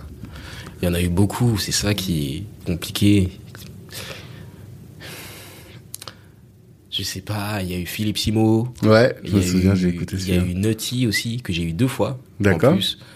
Il y a eu Olivier Roland aussi que j'ai eu deux fois. Il y a Mhm. peut-être Jean-Luc Montéagut. Enfin, il y en a beaucoup. Juliette Fi- Non, il y en a pas un qui m'a plus inspiré. Ils m'ont tous énormément inspiré. Ils Hmm. m'ont tous servi d'une certaine manière. Ils ont tous inspiré une audience Alors, précise aussi. j'ai fait différemment alors. Ouais. Est-ce qu'il y a un pattern que tu as retrouvé chez tous tes, tous tes intervenants? Et t'as pas répondu à la question aussi de quelle est la proposition de valeur de ton podcast? Ah, la proposition de valeur, oui, tout Mm. à fait. Bah, c'est la constance. C'est qu'il y a, il y a beaucoup d'épisodes et que la Mhm. plupart s'arrêtent trop tôt. Oui, Et la mais- deuxième proposition de valeur, c'est, c'est les invités que j'arrive à voir. Là, je me rends compte que plus les années passent Mhm. et plus, euh, en toute humilité, ça devient plus simple d'avoir des très très gros invités. Forcément. Pourquoi? Parce que je vais voir, je vais rencontrer quelqu'un, je vais lui dire ah, ben, il y a eu ton pote euh, Hmm. X qui est venu, il y a eu Ouais, tel ouais, qui est venu, il y a tel qui est venu. C'est que des gens que les gens connaissent. Ils vont se dire ah Mm.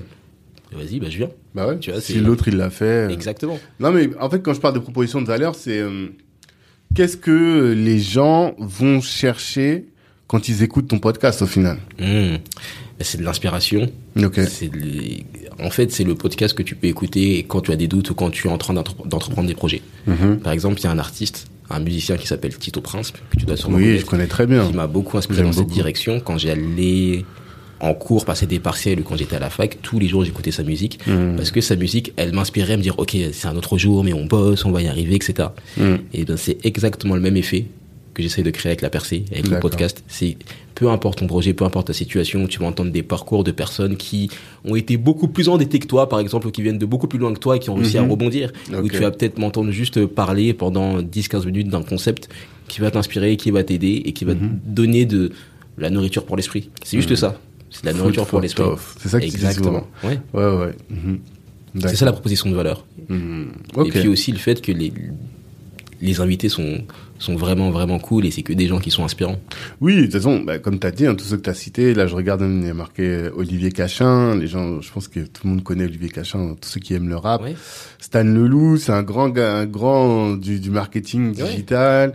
Euh, Margot Klein, par contre, je connaissais pas. Ouh, il faut que tu connaisses. Ah ouais? Ouais, faut que tu connaisses. Tu vas péter un câble. C'est pour toi. À ce point-là? Margot Klein, moins de 30 ans, euh, elle est venue... Il y a trop de choses à dire sur elle. Franchement, Margot Klein, podcast qui n'a pas été facile à obtenir d'ailleurs. tu vois, ça, ça a été un des plus... Ça arrive, ça Ouais, ouais, arrive. ouais, qui- ça n'a pas été facile. Mhm. mais qui est entrepreneuse du web, qui fait beaucoup de choses, qui a... Il y en a qu'une seule comme elle parce qu'elle parle de manière très crue.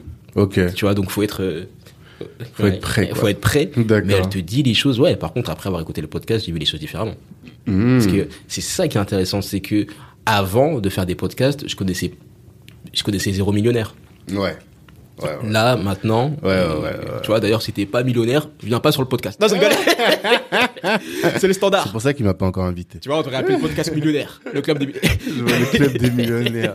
Non, je, Club. je- je rigole, mais oui, de, mais rien que ça, tu vois comment est-ce que, tu vois, tout à l'heure quand tu parlais de valeur, Mhm. t'entends comment est-ce que des, des gens qui ont atteint une certaine abondance pensent et d'où est-ce qu'ils viennent. Mhm. Et ça me paraît beaucoup plus accessible. Mm, mm. Et puis, tu sais, tu peux atteindre des, des paliers, des plafonds, et ils vont dire, ah non, mais en fait, si ça fonctionne pas, c'est parce que t'as pas fait ça, tu vois, tu, Ouais. t'as- tu fais n'importe quoi sur ça. Mm. Donc il y a, y a ça, mais Margot Klein, ou aussi bah, d'autres personnes. Bah, tout à l'heure, tu me demandais qui est-ce qui m'a impacté énormément. Là, je pourrais dire le Kwakanza.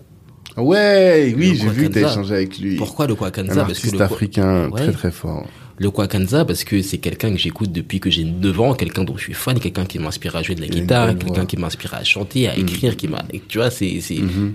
Matt Houston, en fait, des gens que je, Nutty, Mhm. des gens que j'écoutais quand j'étais enfant, littéralement. Mhm. Bah, après, de pouvoir être posé comme ça, on est ensemble. Après, je vais dans, je vais dans, je vais aux toilettes euh, chez lui, et puis je vois son disque d'or pour son album Un signe du temps à Nutty. Je me dis, mais oh, tu vois, c'est, je suis vraiment là, tu vois. Mhm. Ouais, Nutty, ouais, ouais. La pro- une des premières chansons que j'ai chantées en public, j'avais, j'avais, c'était, c'était un des morceaux de Nutty, Ouais. tu vois, et puis je me retrouve face à lui comme ça.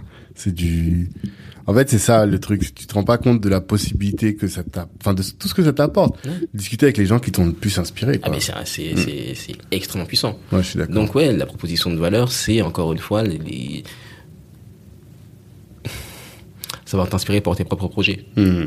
Il y a des auditeurs du podcast qui me disent ah, euh, grâce à toi, même si pour moi c'est pas grâce à moi, c'est grâce à toi. Mhm. Mais grâce à grâce à toi, j'ai pu lancer mon studio de photographie. Maintenant ça fait deux ans. Mhm. Euh, grâce à toi, j'ai fait ci, j'ai fait ça. Même récemment pour te dire, hein, j'ai j'ai une très une amie très proche qui a qui a fait un AVC malheureusement et euh, qui a le même âge que moi. Tu vois, tu te Oh. Dis mais notre génération c'est compliqué la santé Mhm. Et qui me dit ouais mais ton, ton podcast il m'a énormément aidé c'est vraiment une belle journée pour être en vie parce que là je me rends tu sais tu te dis mais Mais c'est vrai que t'as un message qui est hyper positif, tu vois. Du coup, c'est des choses. En fait, ton podcast rayonne un peu. Et, euh, pas dans le sens où il va euh, toucher des milliards de personnes, mais il rayonne dans le sens où il dégage cette lumière-là qui est utile pour tous et vraiment de la positivité, quoi. ouais c'est ce qu'il faut parce qu'on a déjà suffisamment de négativité et j'ai eu beaucoup de négativité dans ma vie également Mhm. donc tu essayes de te focaliser sur les choses que tu peux contrôler et tu Mhm. peux contrôler un peu plus ta positivité et la positivité que tu donnes aux gens D'accord. c'est juste ça. Mhm. C'est franchement si, si tu permets à quelqu'un de passer une meilleure journée ou de se concentrer sur ses projets un peu plus ou d'avancer ou de choisir sa propre vie, Mhm.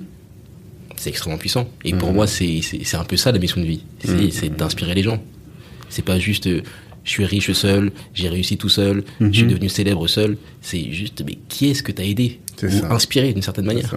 C'est pour ça qu'il y a autant de gens qui apprécient Michael Jackson. C'est parce que le gars a ouvert la porte à beaucoup de personnes, qu'il a inspiré beaucoup de personnes, qu'il a vendu du rêve à beaucoup de personnes. Mhm. Et c'est pour ça, en toute humilité, que je cherche à documenter à chaque fois le processus. Tu vois, que je te montre euh, quand j'ai été malade, quand j'ai attrapé un Covid, que je me suis retrouvé hospitalisé. Ouais, C'est pour ça que je te montre aussi. dur. Ouais, ou que je te montre d'un autre côté quand je suis au Festival de Cannes, quand je fais la montée des marches, pour que tu Hmm. On puisses va en parler de ça, on va en reparler Ah, bah, après. écoute, c'est avec plaisir. Et pour que tu puisses un peu rêver et Mhm. que tu puisses te dire, ah, c'est c'est sympa, je vois autre chose.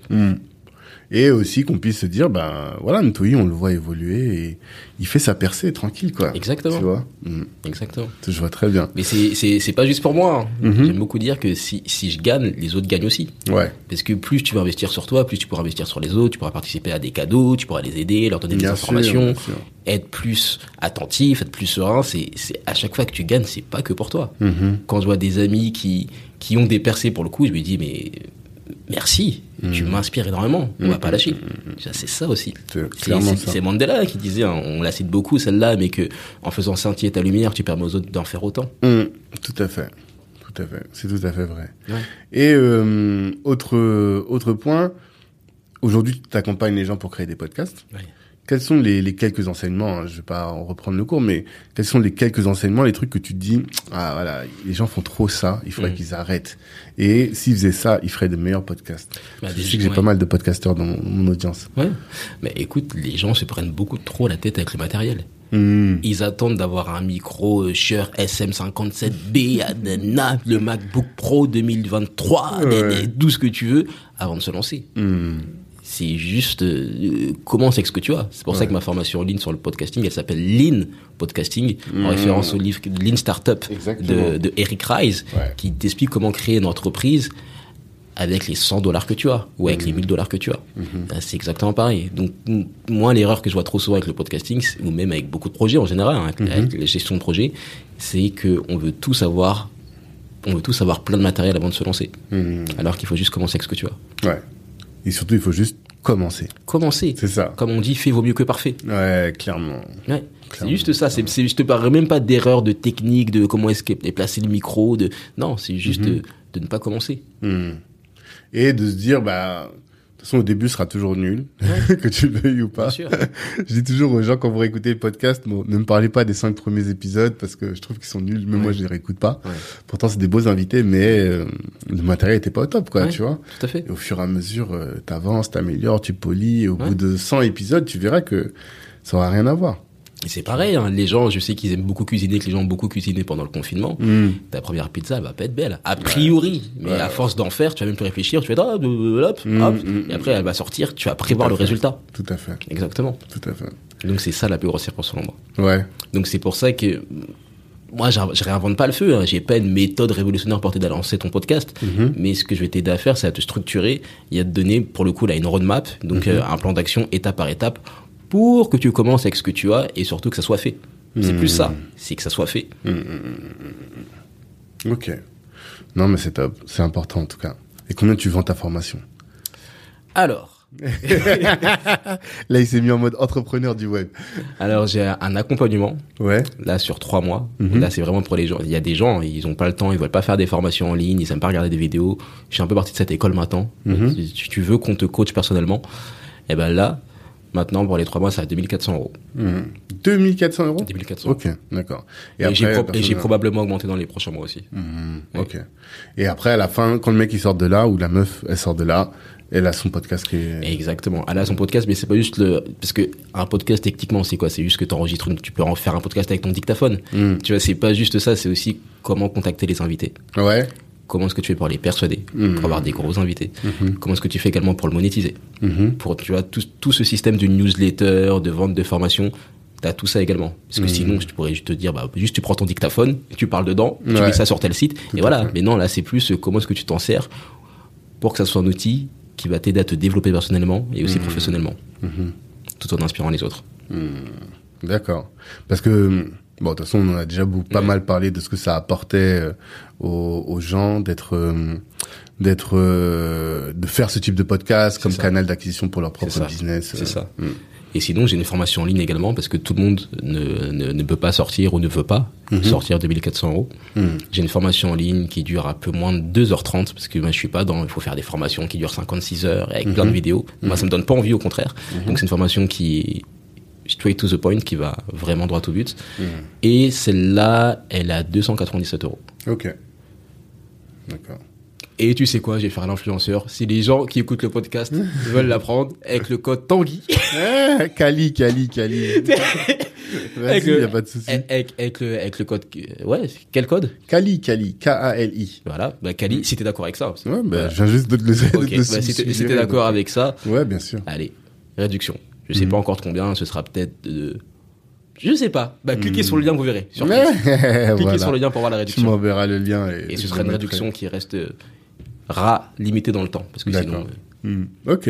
Mais comme je t'ai dit, on a pas mal de, de, de, de personnes qui souhaitent ou lancer des podcasts, qui Mhm. écoutent le podcast. Mhm. Et euh, ce serait cool que qu'ils aillent te voir, quoi, tu vois. Ils sachent que ils ont cette possibilité-là d'être accompagnés par Ntoi, Ntoi, l'homme le plus constant de la Terre. Oh, arrête un peu. c'est Kobe Bryant. C'était Ouais, Kobe, c'était, Kobe. c'était Kobe, c'est, c'est Cristiano. Moi, c'est- c'était cette constance hein, que je voulais avoir. Ouais, ouais, ouais. Là, si on parle de constance, c'était cette constance que je voulais avoir, mais je me suis rendu compte que avec cette constance-là, personnellement, si tu veux avoir ta famille et si tu veux ne pas trop stresser, c'est très compliqué. Parce que moi, je, je faisais comme Kobe Bryant. hein. Mhm. J'ai vu son interview, il disait, OK, je me lève à 4 heures, ça me permet d'avoir plus de sessions. Mhm, De sessions, je fais 4 heures, 6 heures, après je fais 8 heures, 10 heures, après je fais 10 heures, 12 heures, après je fais 18 heures, 21 mais techniquement, euh, tu fais que ça, li- littéralement. Et Ben là, je me suis rendu compte que c'est plus le, c'est pas l'équilibre que je veux. Hmm. Donc, je suis pas aussi, c'est pour ça que je te dis que je suis pas aussi constant que ce que je voudrais. Oui, oui, je comprends ce que tu veux dire. Mais est-ce que, ouais, après, on peut se dire que c'est parce que finalement, on ne le veut pas vraiment. Ouais. Parce que si on le voulait, si on voulait vraiment les résultats, on se donnerait les moyens. Et je parlais il y a pas longtemps avec, euh, Jean-Pierre Sec qui me disait, en fait, des fois, c'est des moyens de se, se protéger, tu vois, de se dire, euh, on sait que pour arriver à tel résultat, il faut faire tel sacrifice. Ces sacrifices-là, bah, pour X ou X raisons, je peux pas le faire. Quelqu'un m'a dit, euh, si tu veux être entrepreneur, il faut être prêt à divorcer. Moi, je sais que je vais pas divorcer. tu Qui a dit ça? Ah, je peux pas, je vais pas citer son blast. Ah, si, mais je ça- pense qu'il l'a dit. mais ça, mais, l'a mais- dit mais- ça sonne en tout cas. Ouais. Ça, ça, c'est, Ah non, c'est une belle formule, hein. Ouais. C'est une belle formule. Je crois que c'est euh, Christian Kamchen qui m'a dit ça. Et je pense qu'il a dit à ce, pod- au micro du podcast. En tout cas, j'ai dû l'interroger là-dessus. tu vois. Ok, incroyable. Parce que et il m'a dit ça. Et il m'a dit. Et moi, je dis, je veux pas divorcer. Donc, je ne ferai pas l'entrepreneuriat qui peut me conduire à divorcer. Tu vois. C'est une manière de se exactement. pro- de protéger en Ouais, fait. ouais. Donc, euh, Non, faut, en être pas. conscient. Faut en être Ah, conscient. parce que techniquement, moi, moi, je le faisais à un moment. Je me réveillais à 4 heures du matin, Mhm. j'allais me coucher à 21h30. Mhm. Et, imagine, t'es avec, avec quelqu'un, la personne, elle veut rester avec toi, dire on se voit pas beaucoup. Tu, tu te réveilles à Ouais. 4 heures, tu dis, ah, mais je dois aller faire du son. Tu, tu- veux pas que la personne, tu vois. Ça. Mais de fait, ça te, ça te met dans des, dans des situations pas possibles. Non, c'est sûr. donc oui, c'est trouver l'équilibre et il y a des choses que, que tu ne veux pas faire. Mhm. Mais je sais que là, par contre, si j'arrive, ce sont ces personnes-là qui sont les plus constantes. Mhm. Après, Oui, je sais bah pas oui. si elles sont heureuses. Ça, c'est autre chose. Oui. Après, quelqu'un te dira, est-ce que le but c'est d'être heureux? Ouais. Je suis pas sûr. Hein. Quel est le but alors? Non, mais si tu veux, par exemple, si toi ton but c'est euh, de marquer le monde, marquer l'histoire, ça peut se faire au détriment de ton bonheur, Ouais, c'est vrai. tu vois? Mais il y en a qui sont prêts à payer de leur vie pour ça. Tout à fait. Ouais. Tu vois? Donc, euh, il y, a, il y a certains, en fait, c'est, je pense que c'est la société. Est-ce que peut-être est-ce que c'est la société occidentale qui le vend Mais en tout cas, il y a des gens qui considèrent que le bonheur c'est le, le bien ultime Mhm. ou bien le but ultime. Mais moi, je suis pas forcément d'accord avec ça. Hmm. tu peux considérer que ton ton but ultime passe par autre chose que ton bonheur et peut-être même par ton malheur. C'est ton Mhm. malheur qui apportera la, la solution, tu vois. Ouh, et c'est pas grave. Ouais. ouais. ça sonne. En tout cas, reprenons, reprenons entrepreneur du web finalement. Entrepreneur. Ah non, avant ça, avant ça, avant ça, avant ça, Dis-moi. avant ça, avant ça. Ouais. Le festival de Cannes. Ouais. Alors moi, peu de temps après qu'on se soit rencontrés, j'ai vu des images à l'Olympia. Je me suis dit, mais comment t'as atterri là-bas, quoi? En fait, toi, il t'arrive toujours des trucs, je me dis, mais c'est pour ça qu'après, on va venir sur Cannes. Chaque fois que je regarde tes stories, je me dis, mais comment il a atterri là-bas, celui-là? Et c'est exactement l'effet que je cherche à créer. Ouais. C'est exact. Tu vois, un jour, je me retrouve sur la scène de Bercy et tu dis, mais. Comment Qu'est-ce que. voilà, c'est ex- exactement. Pour inspirer les gens, encore une fois, et pour Mhm. raconter une histoire. D'accord. L'Olympia, ce qui s'est passé, c'est. Enfin, tu veux que je t'en parle? Bien sûr. Est-ce que vous voulez que je vous en parle? Ah ouais. Je me suis coupé sur non. L'Olympia, ce qui s'est passé, c'est que en 2018, il y a, oh, en fait, c'est que des rencontres. En Mhm. 2018, il y a, il y a une amie, une productrice là de, de, de radio, Mhm. télé, qui aussi, qui accompagne un artiste qui est nommé pour une cérémonie à l'Olympia. Une cérémonie qui s'appelle les Restart Awards. Ok. Donc, Restart. Restart, ouais, comme C'est euh, c'est sur la résilience en gros. Mhm. Redémarrer après un échec. Mhm. Et puis elle accompagne, elle me dit ouais, est-ce que tu veux venir? Je te mets, je te mets sur liste. Et moi je lui, je lui réponds ouais, non mais non, j'attends le résultat de mon permis de conduire. Je peux pas. Tu vois, alors que ça n'allait rien changer. hein. C'est le truc qui sert à rien. Ça n'allait rien changer. Mais je me disais j'attends. Tu sais, je vais Ouais. rester comme ça chez moi. Et puis finalement elle me dit non mais Ntoyi, tu déconnes, faut que tu viennes. Mhm. Donc j'arrive, c'est au Grand Rex Mhm. d'abord, et je tombe sur qui? Je tombe sur Olivier Roland. Olivier Roland, un auteur dont j'avais lu les livres, dont je regardais les vidéos, un entrepreneur digital, quelqu'un, euh, voilà, un peu le Michael Jackson de l'entrepreneuriat francophone Ok. À ce point-là? à ce point-là. Ok. Il a inspiré beaucoup de personnes. D'accord. Je tombe sur lui nez. T'as fait un podcast avec lui, hein? Deux, ouais. Ouais, c'est ça. Ouais. C'était même mon premier invité euh, de podcast. Ok. Alors qu'on ne connaissait pas. euh, ouais, bah c'est justement trois semaines après les Restart Awards en 2018 Mhm. que j'arrive à faire un podcast avec Olivier Roland. Ok. Ouais.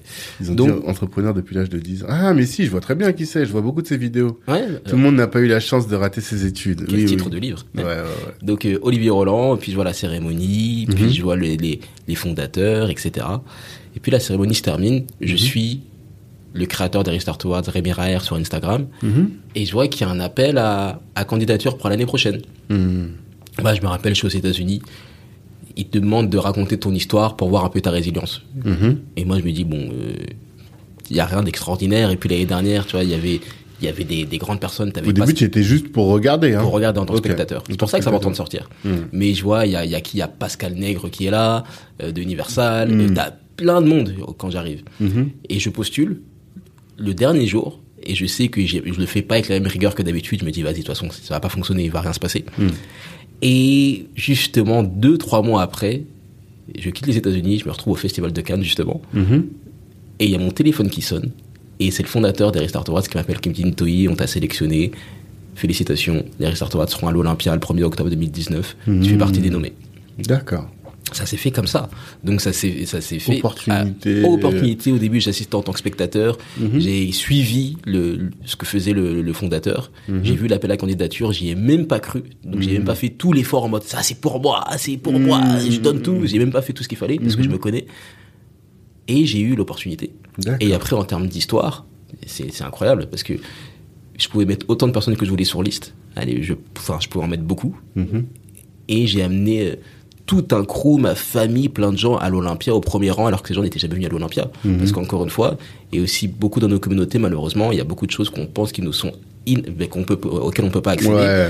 Mhm. Parce que c'est vrai que c'est un peu plus cher d'aller à l'Olympia plutôt que d'aller dans une autre salle. euh, De, voilà. Mhm. Mais d'aller dans des, dans des endroits qui ont une histoire, des endroits où on peut s'autoriser des, ouais, de, de rêver tout simplement, et s'autoriser des, des, des grandes choses. C'est pour ça que je vais tout le temps travailler dans dans les palaces d'hôtel, que je vais j'ai- j'aime bien aller dans les grands magasins, dans les chez les chez les couturiers, tout ça. Même si parfois je vais pas acheter forcément quelque chose, mais juste pour me dire, hey, je le je le mérite aussi. Mhm. J'ai le droit. Je peux tout faire. Je peux tout faire, Ouais, ouais. exactement. Donc l'Olympia, ça s'est ça s'est fait comme ça. Et dans la cérémonie, t'avais, j'étais en compétition. J'étais le, un des, plus- j'étais le plus jeune d'ailleurs, Mm. dénommé. J'étais, on était que deux Afro-descendants. Ouais. Et Toi, tu, décides, tu, toi, tu te considères comme un afro-descendant, ouais, pas un africain. je sais pas, je trouve ça stylé Afro-descendant. Ok. ok. Mais oui, africain, hein. mais ouais, ou afro-descendant parce que Mhm. je trouve que ça fait nation, ça fait, ça- je trouve que ça fait ou panafricain, tu vois. Mhm. Mhm. Ok. Ouais. Et j'étais le plus jeune et j'étais en compétition avec euh, l'avocat, euh, l'avocat de Pete Doherty. euh, j'étais en compétition avec des politiciens. Ah, parce qu'après, on doit voter pour déterminer lequel a non, t'as le- un jury, t'as un jury Ouais. qui, qui décide. tu Ok. vois. Et j'étais en compétition avec le créateur de Kiss Kiss Bang Bang. Et tu vois, j'étais en compétition avec des gens et Des grosses têtes, quoi. des grosses têtes et je me retrouve euh, à côté, euh, à côté de ces personnes. La Mhm. veille, on a un cocktail privé. Je suis avec, je suis- tu vois, tu te retrouves dans un cercle, mais Mhm. un cercle pas possible. D'accord. Tu vois, t'avais et donc euh, c'est comme ça que ça s'est fait l'Olympia, En fait, juste parce que tu as saisi une opportunité, quoi. l'opportunité. C'est ça. En fait, c'est de, de pas se dire que les choses sont trop grandes pour toi. Mhm. Tu tentes. C'est de tenter. Et Pourquoi ça, c'est aussi quelque chose que j'ai beaucoup appris avec la musique, avec la danse où je faisais des castings, ou même avec le fait d'être closer, d'être commercial. C'est que tu te prends des noms, tu te prends des rejets. Et pour moi, maintenant, ça fait partie du processus. Je me dis que chaque nom me rapproche d'un oui. Donc, au pire des cas, si ils m'avaient pas répondu ou s'ils avaient dit non, bah, j'aurais juste fait, je serais passé à autre chose. Mm. Mais c'est pour ça. C'est- Parfois, tu bloques tes bénédictions, tu bloques des choses juste Tout parce que tu dis ouais, mais s'ils disent non, bah s'ils disent non, ils disent non. Mhm. Il y a plein d'opportunités. Il y en a plein. De ouf. Complètement, je suis tout à fait d'accord avec toi. Il y a beaucoup de gens qui, moi je dis toujours qui sort s'en sort. Et ça c'est, toi tu le vis beaucoup. Parce que je te vois beaucoup bouger, aller voir les gens, essayer de bousculer des portes.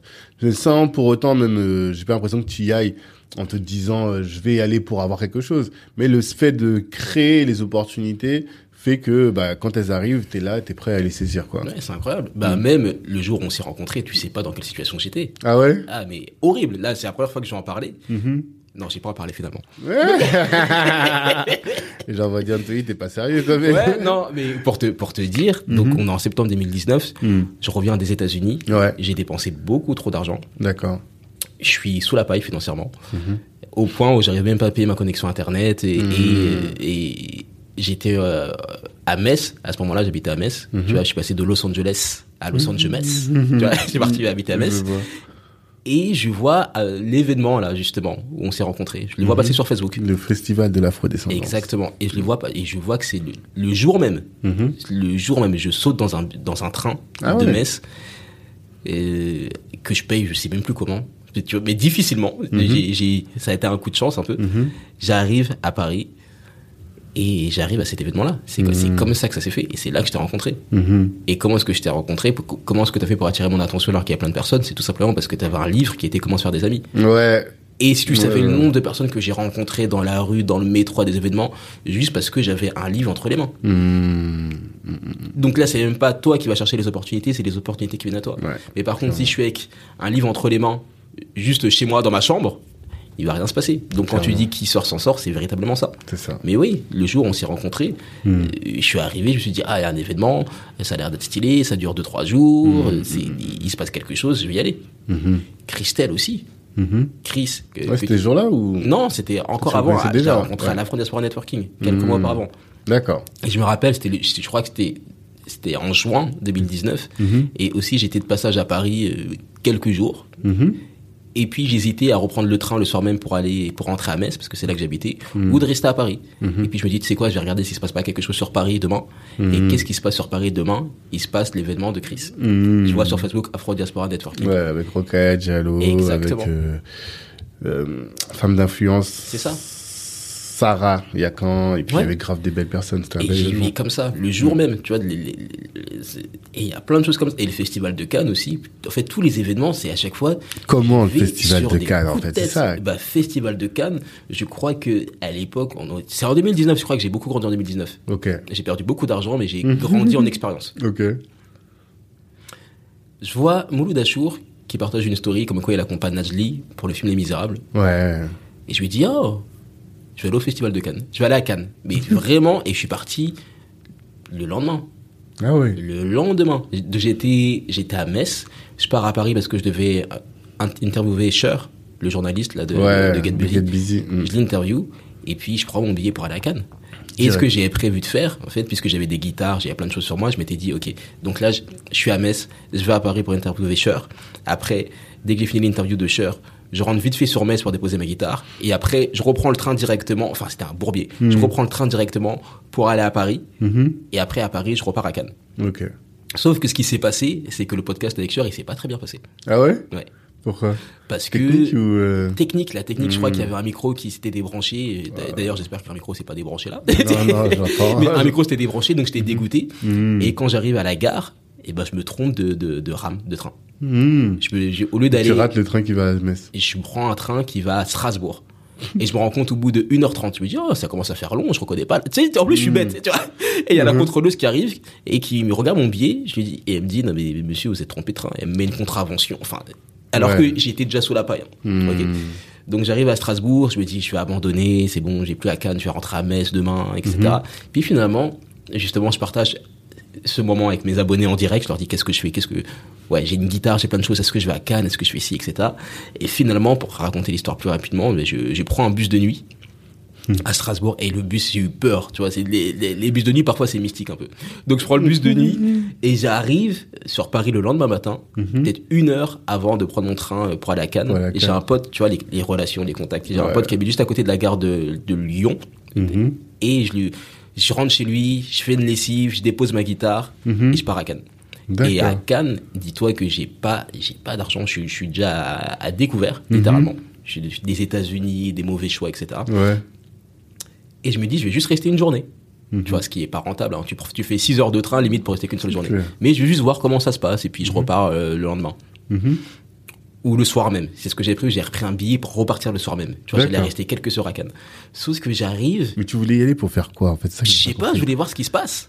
Tu vois, en fait, à cette époque-là, même les États-Unis, je prenais plein de décisions juste pour voir, bon, on va voir comment c'est, là, on va voir la vibe. Ah ouais? Tu vois, au lieu de regarder des vidéos, on va Ouais. aller directement sur place. vas aller direct quoi. Ouais, donc Ok. c'est maintenant je, je suis un peu plus calme sur ça, mais Mhm. c'était ça. Mhm. Donc euh, j'y vais, je regarde, et puis je rencontre, euh, je me pose, et, et je rencontre des potes. Mhm. Et puis je rencontre euh, Salif, le danseur là.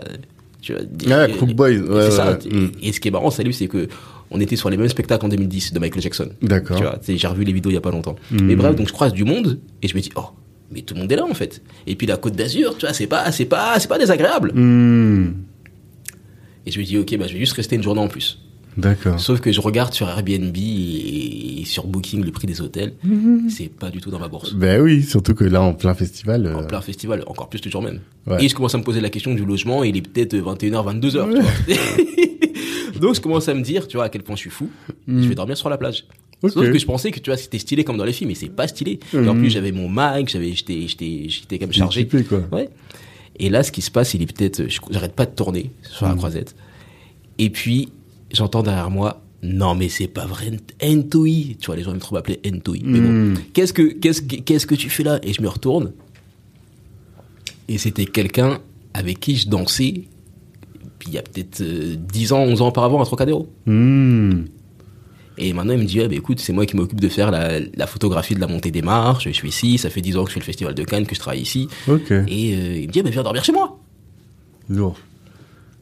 Lourd. Et c'est comme ça que je me retrouve à dormir chez lui. Je fais peut-être deux nuits chez lui. Après, le- le- les gens me voient au festival de Cannes et me disent, ah, bah, j'ai tel partenaire qui, tra- qui est à Cannes, va le voir de ma part. J'ai telle personne, va le voir de, tu vois, les, les réseaux Ouais. sociaux et le fait de documenter. Exactement. Donc, euh, je, je, il y a, il y a un coach sportif qu'on me recommande d'aller voir. Je vais le voir. Mhm. Et puis, je lui ai demandé, t'as pas des plans de logement? Pour euh, tu vois je lui fais un- on fait un podcast ensemble je le Mhm. connaissais pas du tout on fait un podcast ensemble et puis après on parle et je lui dis ouais t'as pas des plans de logement? Il me dit bah non mais je viens dormir à la villa Hmm. et quelques heures après je me retrouve une dans une villa avec des grosses voitures avec des le- on, on s'est jamais vu et c'est comme ça que ça s'est fait et que je suis resté je suis resté peut-être au final une semaine au festival de Cannes la première fois. Ouais. Et j'avais pas d'accréditation. Je connaissais personne, du moins je savais pas que j'allais avoir un, un référent sur place. Hmm. Et je suis juste allé au culot. Ouais. Et puis la deuxième année, ben, je suis allé plus professionnellement. Et puis là, j'ai fait des montées des marches, j'ai Mhm. revu des personnes, j'ai fait des partenariats. Ouais. Et là, cette année, troisième année, Mhm. tu vois, qu'il faut bien commencer quelque part. Troisième année, là, je suis accrédité professionnellement. Ouais. Et une belle accréditation. Mhm. Euh, j'ai des En partenaires tant que média, du coup. hein. en tant que média, en tant, Ouais. en tant que média slash artiste. Ok. En fait, c'est ça, pour se faire accréditer, c'est on- l'accréditation pour le Festival de Cannes, on te la donne pas comme ça, tu vois. Tu dois Mhm. prouver littéralement avec un dossier et, et plein d'informations que tu es lié de près ou de loin au monde du cinéma. Ok. Voilà. Mais même sans ça, même sans l'accréditation, j'arrivais à profiter du festival les années précédentes. Hmm. Sauf que là, cette année, j'ai l'accréditation. Puis il y a des gens qui se sont dit, ah, attends, j'ai ma marque, je te file ci, je te file ça, on fait tel partenariat, on fait telle chose. Donc là, j'y vais de manière beaucoup plus structurée. Hmm. Mais pourquoi est-ce que je raconte ça? C'est juste quand vous voyez des opportunités, Hmm. faut juste y aller. Ce ça. sera pas parfait. Ne faites pas forcément les choses dans l'extrême comme moi, pas savoir où vous allez dormir, parce que c'est c'est pas hyper safe non plus. Ouais, c'est ça. Là, t'aurais pu passer une nuit quand même bizarre. Mais bizarre. bon. ah, c'est ça.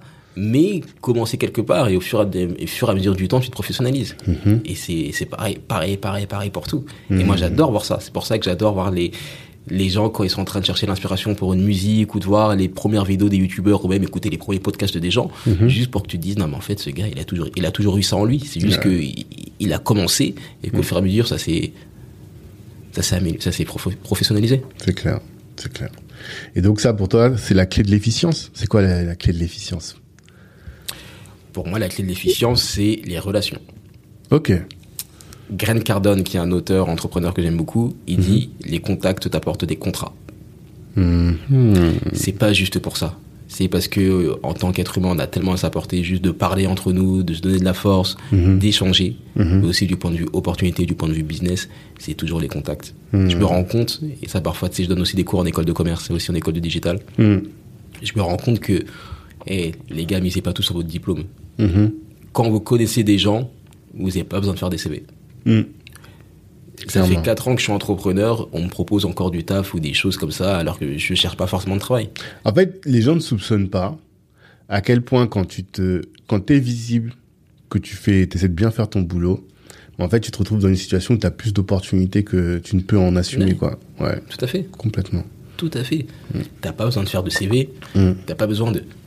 Après, peut-être que tu peux, on va, on peut peut-être le demander, mais il y a plein d'opportunités que tu peux avoir, ou même moi, des, je suis passé devant des gens parce que juste j'avais le contact et Mhm. qu'il y avait la relation qui avait été bâtie depuis des années. Mhm.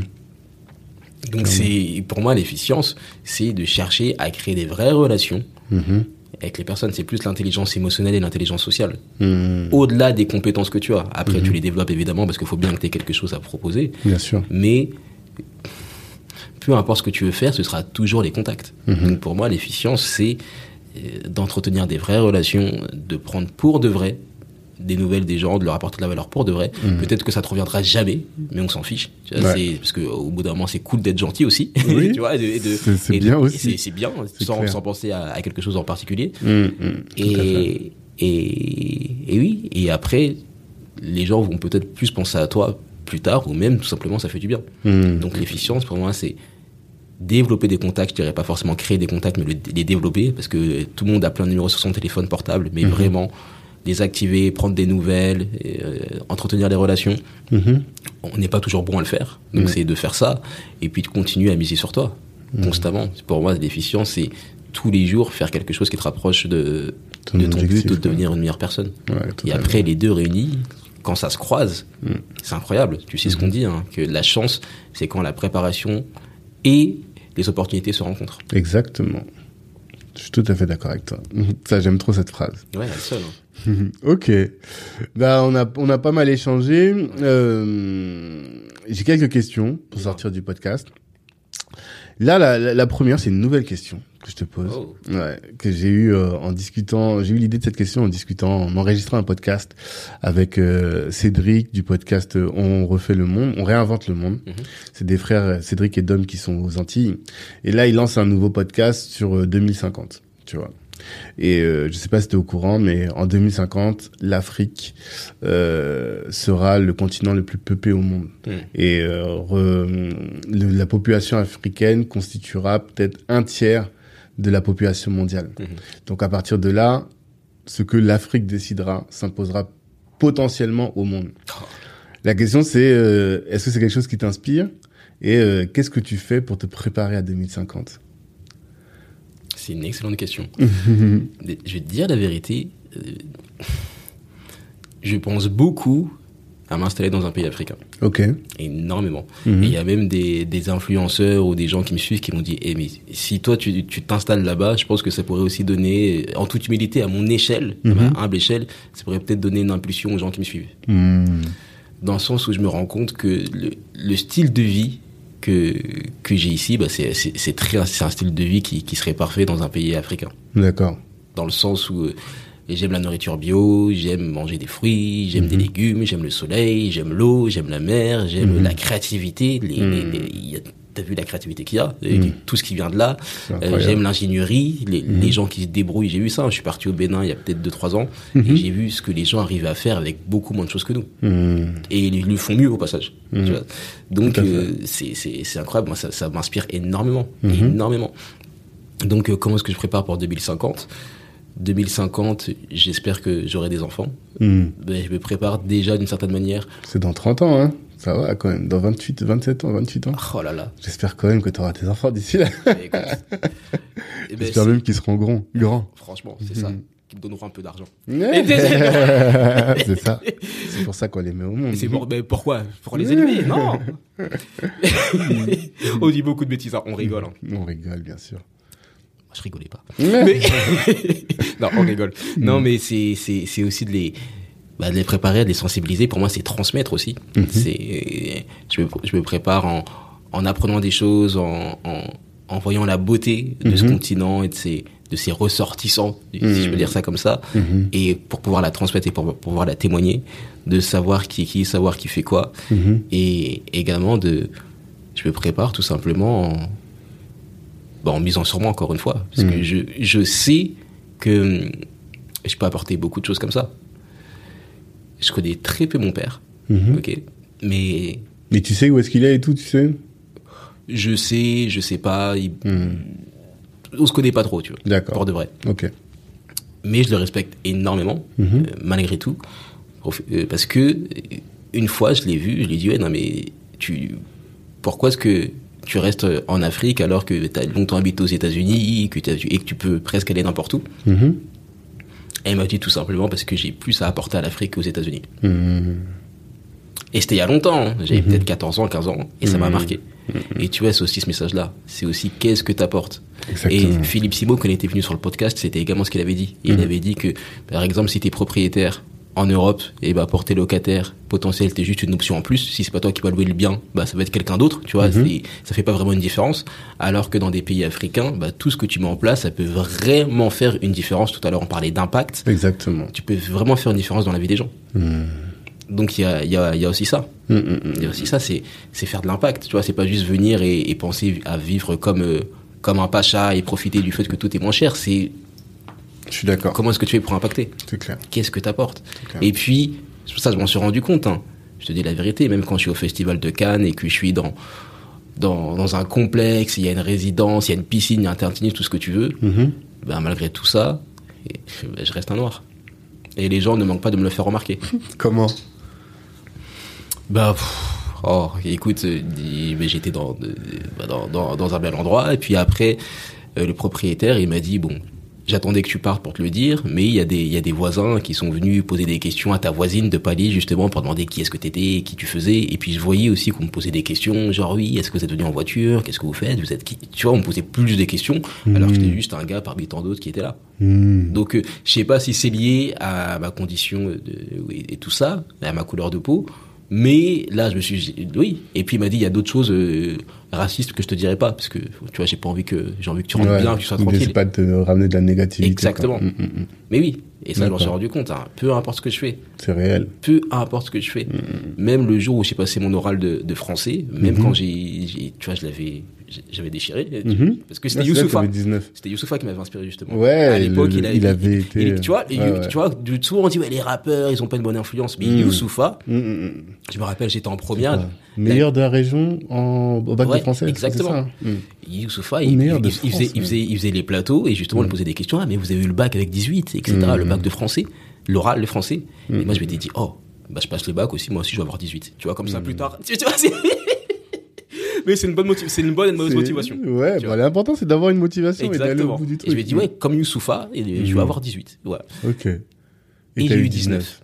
T'avais- La dernière fois quand tu l'as croisé à Congo à Paris, tu lui as dit? Non, mais Ah. quand, quand, quand j'ai eu ma note, le jour même, j'ai tweeté Hmm. à ça, Youssoufa, et il m'a répondu. Il m'a dit, Ah. enfoiré. Et après, on s'est recroisés plusieurs fois et, et, et je trouve ça incroyable parce que c'est les gens ne savent pas l'inspiration qu'ils peuvent être dans ta vie. Exactement. Donc euh, oui, mais même le jour où je passais cette orale de français, euh, au tout début, l'examinatrice, elle me disait, ah mais vous appelez euh, Ntoyi, mais c'est quoi ces prénoms? Il y a des N et des T qui sont collés. Mm. Après, je lui demandais, mais madame, j'ai combien de temps pour me préparer? Elle me disait, ah non, mais vous inquiétez pas, euh, en Afrique, je sais qu'on a le temps. Tu sais, on te sort des dingueries et tu te dis, mais... Et après, t'es censé rester concentré et dire oui, donc... euh, Molière, ce qu'il voulait dire. Ouais, c'est difficile. On t'a, déstabilisé, Ouais. quoi. en fait. Ah ouais, mais et justement après, parce qu'après je me suis quand même plaint, tu vois. Mhm. des- des- Non, ça c'était à l'oral blanc de français. Ok. Voilà, c'était pas le bac final, c'était l'oral blanc. D'accord. Et Je me suis, me suis plaint et puis justement elle avait dit oui, non, moi je voulais juste le déstabiliser. Elle a dit Ah, elle m'a- dit elle m'a fait net d'excuses. Elle m'a dit c'est pas que je suis raciste, c'est je voulais juste le déstabiliser pour voir parce que je trouve que c'est important. Mais vas-y, n'abuse Elle a pas, elle a pas, dé- elle a pas déstabilisé tout le monde. Ouais, c'est ça. Mais donc tout ça pour dire que au final, euh, quoi que tu fasses, Hmm. On te rappelle on que. te rappellera toujours, peu importe comment je parle, Bien peu sûr. importe comment je m'habille, peu sûr. importe les cercles. Hmm. Ouais, donc euh, Il faut avoir conscience et qu'il y a des endroits où on te prendrait pas la tête pour ça, quoi. C'est ça aussi. tu penses? Parce que ça je sais Non, mais si t'es au bled. Mais, mais vraiment, parce que moi, moi je, suis, je né ici, donc je sais pas, j'ai jamais, que bah, t'étais au Bénin. j'étais au Bénin, j'étais au Togo, mais les gens faisaient juste « Hey Rastaman Voilà, Eh, c'est tout, tu vois. Mais t'es un noir parmi les autres, c'est tout. Ouais. Après, il y a d'autres euh, critères de sélection. Mais comment ça se fait que les gens grillent à 10 000 km que je suis pas d'ici? Parce que moi, j'essaie de passer pour un Ah local. oui, hein. non, mais ça, c'est Mais du, mort. ouais, Non, j'essaye de. mort, ça, Je ressemble mort. pas à un béninois Mais non, mais de toute façon, même quand tu vois quelqu'un ici, même un Renoir ici, tu vois un Quinry dans la rue, tu vois que c'est un Quinry. Ah ouais? T'as jamais remarqué? Non Quand tu vois les gens dans la rue, tu te rends pas compte qu'ils sont pas d'ici? Non Moi, je regarde pas les gens, t'as vu, je suis venu avec des lunettes de soleil. Ouais. non, mais plus non, mais c'est ta démarche. C'est déjà nous, les Parisiens, on est speed. Ah ouais? Rien que ça, tu vois. Ok. On est speed. Tu vois, quand je t'ai vu marcher, cheveux un peu relevés, ta petite veste noire, tac, tac, tac, tac, tac. Tu vois ce que je veux dire? Si on te voit euh, dans les rues d'Abidjan, on va se dire, mais lui, il est pas d'ici, c'est sûr. Ah ouais? Bah, c'est sûr. Ok. C'est sûr. Bon. C'est, c'est les codes que tu dégages. C'est tout ce que tu dégages, en fait. Qui est le produit de ton environnement. Et quand tu es dans un environnement différent, ben, on voit que tu es dans un environnement différent de celui dans lequel tu es d'habitude. C'est tout. Mais c'est pas grave, mais c'est comme ça, quoi. Ouais. Autre question, et je pense, je sais que euh, la réponse sera intéressante. Comment tu fais, tu sais que les entrepreneurs sont particulièrement exposés aux questions de santé, aux problèmes de santé mentale. Hmm. Comment tu fais, toi, pour garder ton équilibre mental? Elle est incroyable cette question. Mhm. Les gens parlent peu. Ouais. on parle peu du fait que quand tu es entrepreneur, déjà, peu importe la somme d'argent que tu fais rentrer, c'est rarement la même. Mhm. Et c'est rarement la même. Il y a peu de gens qui peuvent composer avec ça. Mhm. Et les gens préfèrent même avoir beaucoup moins d'argent, mais savoir, ok, tous les mois, je vais toucher moins 1500. Mhm. Grave. T'as ça. Donc en termes de santé mentale, et, et aussi, quand tu es entrepreneur, bah, ton état du, toi, ton humeur peut être reliée à tes résultats. Ouais. Ah, j'ai vendu, j'ai fait des sous, tout va bien. Mhm. Ah, j'ai pas vendu, j'ai manqué la vente, je déprime. Ouais. Tu vois, alors que bah, quand tu quand t'es au travail, certes, ça peut être lié, mais t'as quand même un détachement. Tu vois, Mhm. la journée elle est terminée, tu vas rentrer chez toi et puis voilà. Et à la fin du mois, t'auras ton salaire. À la fin du mois, tu auras ton salaire. Là, c'est pas comme ça que ça fonctionne. Donc, c'est vrai que mentalement, et tu passes par tellement, tellement, tellement, tellement, tellement d'étapes différentes, par tellement de d'énergie différentes. Et comment est-ce que je fais pour me protéger Et comment est-ce que je fais pour prendre soin de ma santé mentale? C'est déjà d'avoir des routines. Mhm. C'est pour ça que je fais du sport. C'est pour ça que j'essaye de bien manger. Mhm. Tout ça, ça met dans une énergie déjà où je suis, je suis cool. Tu vois. Et Mhm. là, ce, ce ma- ce matin, avant de venir te voir, je me suis réveillé à 6 heures. J'ai fait une séance d'abdos, j'ai fait une séance de résistance, j'ai fait de la musique, j'ai pris une douche froide, j'ai fait plein de choses, tu vois, qui m'ont mis dans un mood où j'ai écouté de, de la musique inspirante. Ouais. Et tout ça, déjà, bah, ça fait que je mets de la positivité dès le départ, dès le début de la journée. D'accord. Je vais pas aller directement regarder des vidéos sur YouTube ou regarder euh, une chaîne de télévision qui passe des informations. Moi, je vais pas perdre des sponsors. C'est pour ça que je dis pas les J'ai compris. Je comprends. je Non, comprends. je, je rigole. J'ai pas de sponsor avec eux. Mais Pas encore, justement. Tu veux pas risquer de ne pas avoir en avoir. je comprends. je le mec est comprends. fou. Mais ouais, c'est pour ça que je, je fais très très attention. Et même les gens, je vais pas parler à tout le monde. Il y a des gens, je, je sais que je vais pas leur parler dès le matin. Hmm. Ouais, tu veux, tu préserves ta positivité. Exactement. Donc ça, c'est la première chose. Et puis, c'est tout simplement en parlant avec, des- avec des gens comme toi. Mhm. Tu vois, t'entends des projets, tu vois des parcours. Et c'est pour ça que ton travail, c'est pour ça que ton travail, il est extrêmement important. Merci. Parce que t'entends des parcours de vie. Mhm. Et moi, les podcasts, tu vois, je- j'en, j'en, j'en fais beaucoup, mais j'en écoute aussi énormément. Ah ouais? Mais ça m'inspire. C'est de- quel que t'écoutes le plus? C'est Kilimanjaro. Ah, arrête. non, plus sérieusement. Euh, j'écoute, j'écoute euh, beaucoup Sam Ovens. Ok, je connais pas du tout. Euh, Sam Ovens, énormément. Euh, j'écoute C'est beaucoup quoi comme podcast? C'est quoi le nom du podcast? Le podcast de Sam Ovens. Ok. Enfin, Sam Ovens podcast. C'est en anglais. Mhm. C'est pas du tout bien enregistré. Il a aucun standard. De, il lui, ses podcasts, littéralement, il prend sa caméra de téléphone, de- d'iPhone. Ouais. il filme, et puis il extrait l'audio et met ça en podcast. Il ça, mais il, il parle de concepts. Par exemple, un, épisode que j'aime beaucoup, c'est pourquoi est-ce que les, les, les milliardaires portent, que, portent tous le même t-shirt? Ouais. Tu vois, et c'est des choses un peu plus où il, il va t'expliquer un peu des concepts, des, des, il est très philosophique. Ok. Et c'est, c'est, et c'est le seul podcast, je crois qu'il a fait 80 épisodes, mais je les ai réécoutés tous plein de fois. Ok. C'est le seul podcast que je mets en replay. Donc, euh, le podcast de Sam Ovens, euh, j'écoute aussi beaucoup Jay Shetty, je sais pas si tu vois qui c'est, euh, Pas du un, tout. Un, quelqu'un d'origine indienne avec des yeux bleus. Moi, je l'appelle Mr. Your Girl. Ah ouais. Et lui, Jay. le gars est trop beau. D'accord. Jay Shetty. J-A-Y. J-A-Y-S-H-E de T-Y. Tu dois déjà voir, t'as déjà dû voir sa tête, ou Jay, S-H. Jay Shetty, ouais. Non, je connais pas du tout. Ah, ok. Bah, j'écoute, mais, euh, j'écoute aussi beaucoup Lewis Howes de School of En Witness. fait, tu écoutes beaucoup de podcasts en anglais. hein. Ouais. D'accord. J'écoute plus de podcasts en anglais qu'en français. Ok. Ouais. D'accord. Mais c'est, Un ancien moine hindou et Ouais. coach de vie d'origine indienne. c'est ça. On purpose. Exactement. Et lui, son but, c'est de rendre le développement personnel viral. Ah ouais. Il s'entretient avec des personnalités célèbres comme Alicia Keys, Ouais. Chloé Kardashian, Ouais. Kobe Bryant, Ouais. Jennifer Lopez. Mais c'est Ouais. qui ce gars? Je Ah non, mais pas. ce gars, mais il, il a tout le monde. D'accord. Et, et il est trop cool. Et j'aime beaucoup son contenu parce qu'il a aussi cette approche de, de moine. Mhm. Tu vois, ça, ça va aller. Et Mhm. puis j'ai, j'ai cravaché et tout va bien. Tu vois, Ouais. c'est cool. Maintenant. Mhm. Donc il y a ça, le, le fait d'écouter des parcours d'autres personnes. Les podcasts, c'est parfait parce que t'es pas distrait. Et aussi, c'est, c'est l'entourage. C'est l'entourage, le fait de pas rester seul. Justement, l'erreur que j'ai effectuée quand j'ai eu mes soucis, c'était que j'étais resté chez, euh, chez moi à Metz, que je voyais plus personne, que je voyais juste des gens de temps en temps quand j'allais faire des courses. Mhm. Genre, je voyais la caissière. C'était ça, c'était, c'était ça ma vie sociale. Tu vois, tu, deviens fou. Ouais, en plus, c'est marrant, ça te ressemble pas. Ça me ressemble ça en pas. plus. Mhm. Ça me ressemble pas. Mhm. Donc c'est c'est tout ça. Et puis il faut faut pas rester seul. Et pour moi, je trouve que c'est normal de dire quand tu vas pas bien, d'avoir des personnes à qui tu peux le dire sans qu'on te traite de fragile, Mhm. Euh, de di- de dire que t'es stressé, de dire que tu doutes, que t'es pas sûr. Mhm. Toutes ces choses-là sont vraiment importantes. Mhm. Et le fait de savoir que je peux en parler à certaines personnes, ça m'aide. Ouais. Mais oui, c'est bien vraiment de- entouré, quoi. C'est la base. Ouais, mais je j'ai pas toujours été bien entouré. C'est qu'au fur et à mesure des années, euh, j'ai développé cet entourage, littéralement, et j'ai voulu attirer des personnes qui, avec qui on allait tous pouvoir se tirer vers le haut. D'accord. Une créer squad. un cercle, exactement. squad. Créer un cercle vertueux. Donc c'est ça. Et puis c'est très important. On parle très peu de la santé mentale, mais c'est la base. Si t'es pense. pas bien mentalement, physiquement, tu seras pas bien. Professionnellement, tu seras pas bien. Et c'est juste une question, juste une question de temps. Juste une question de temps. Et aussi, j'écris énormément.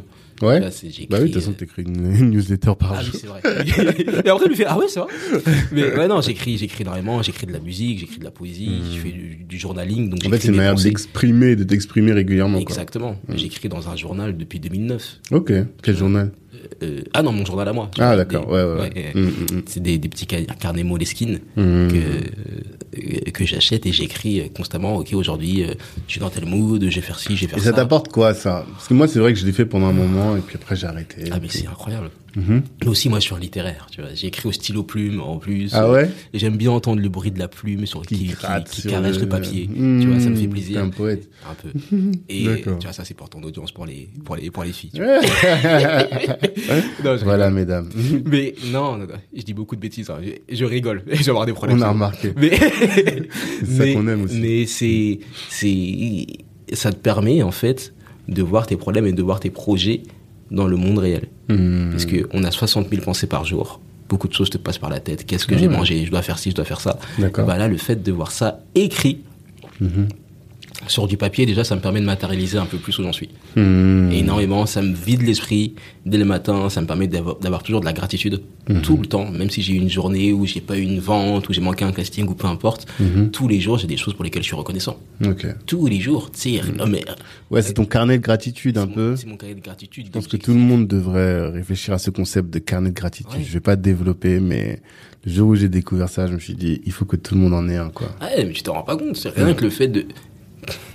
On a, on a tous perdu des personnes. Mm. Parfois, tu perds des personnes, mais des, on, on est, elles sont dans la fleur de l'âge, elles prennent leur, elles viennent d'avoir leur permis, Mm. elles font un accident, c'est fini. Ouais. 25 ans, c'est fini. Clairement. clairement. Parfois, t'as des, t'as de la famille, les gens ne se réveillent pas. Ils ont le même âge que. Tu Ah vois, oui. je t'ai parlé d'un AVC. Il peut tout se passer en une journée, t'imagines pas. Tout à les fait. choses que t'as pu éviter, les accidents que t'as pu éviter, le fait que, bah, regarde encore l'exemple de Kobe Bryant. Hum. Là, quand j'ai vu Kobe Bryant décédé, j'ai vu que le fait de rentrer chez toi en un seul morceau, rien que ça, c'était une bénédiction de Bien fou. sûr, bien sûr.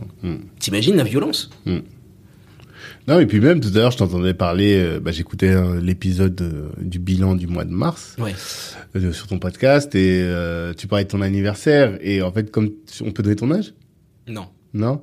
Bon, en tout cas, tu as, pas de souci, mais tu as dépassé le club des 27, c'est ça en tout cas. Ah, j'en ai parlé dans le podcast? Ouais, t'en as parlé. Mais t'as pas. prononcé le club des 27, en fait. C'est pour Ouais. ça. Mais quand t'as parlé de Amy Winehouse et tout, c'est là que j'ai compris, en fait. Et c'est vrai que les gens ne connaissent pas ce truc-là. Il y a, il y a plein de stars, de grandes personnalités.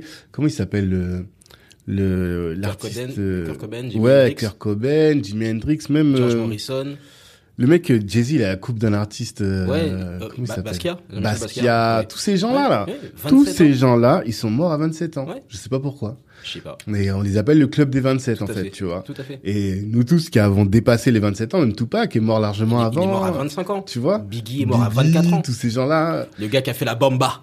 Il Ouais. est mort, il est mort Oui, dans 18 ans, l'avion, 19 j'avais vu son film. Peut-être 16 ans, je sais Ouais, plus, tu vois. il des- était très jeune, il était très jeune. Tu vois, c'est, une grâce. Et là, tu te dis que toi, t'es là. Les années passent t'es encore là, et quoi. Mm. encore plus si t'as ta famille, si tu vois tes enfants grandir, Mhm. si tu vois tes projets grandir, si tu Mhm. vois ta bourse grandir, si tu vois que t'as toujours des rêves, et t'as tellement de choses pour lesquelles tu peux être reconnaissant. Clairement, Même clairement. rien que le fait d'avoir accès à des espaces comme ça, Mhm. euh, d'être dans un pays où t'as accès à des, à des bibliothèques, à des médiathèques, où il y a plein, plein, plein de choses pour lesquelles tu peux être reconnaissant. Clairement, clairement. Plein de choses. Et même tu le vois hein, quand on- à quel point la paix est fragile. Mhm. ok Ouais. Et tu vois comment tout peut basculer du jour au lendemain. Mhm.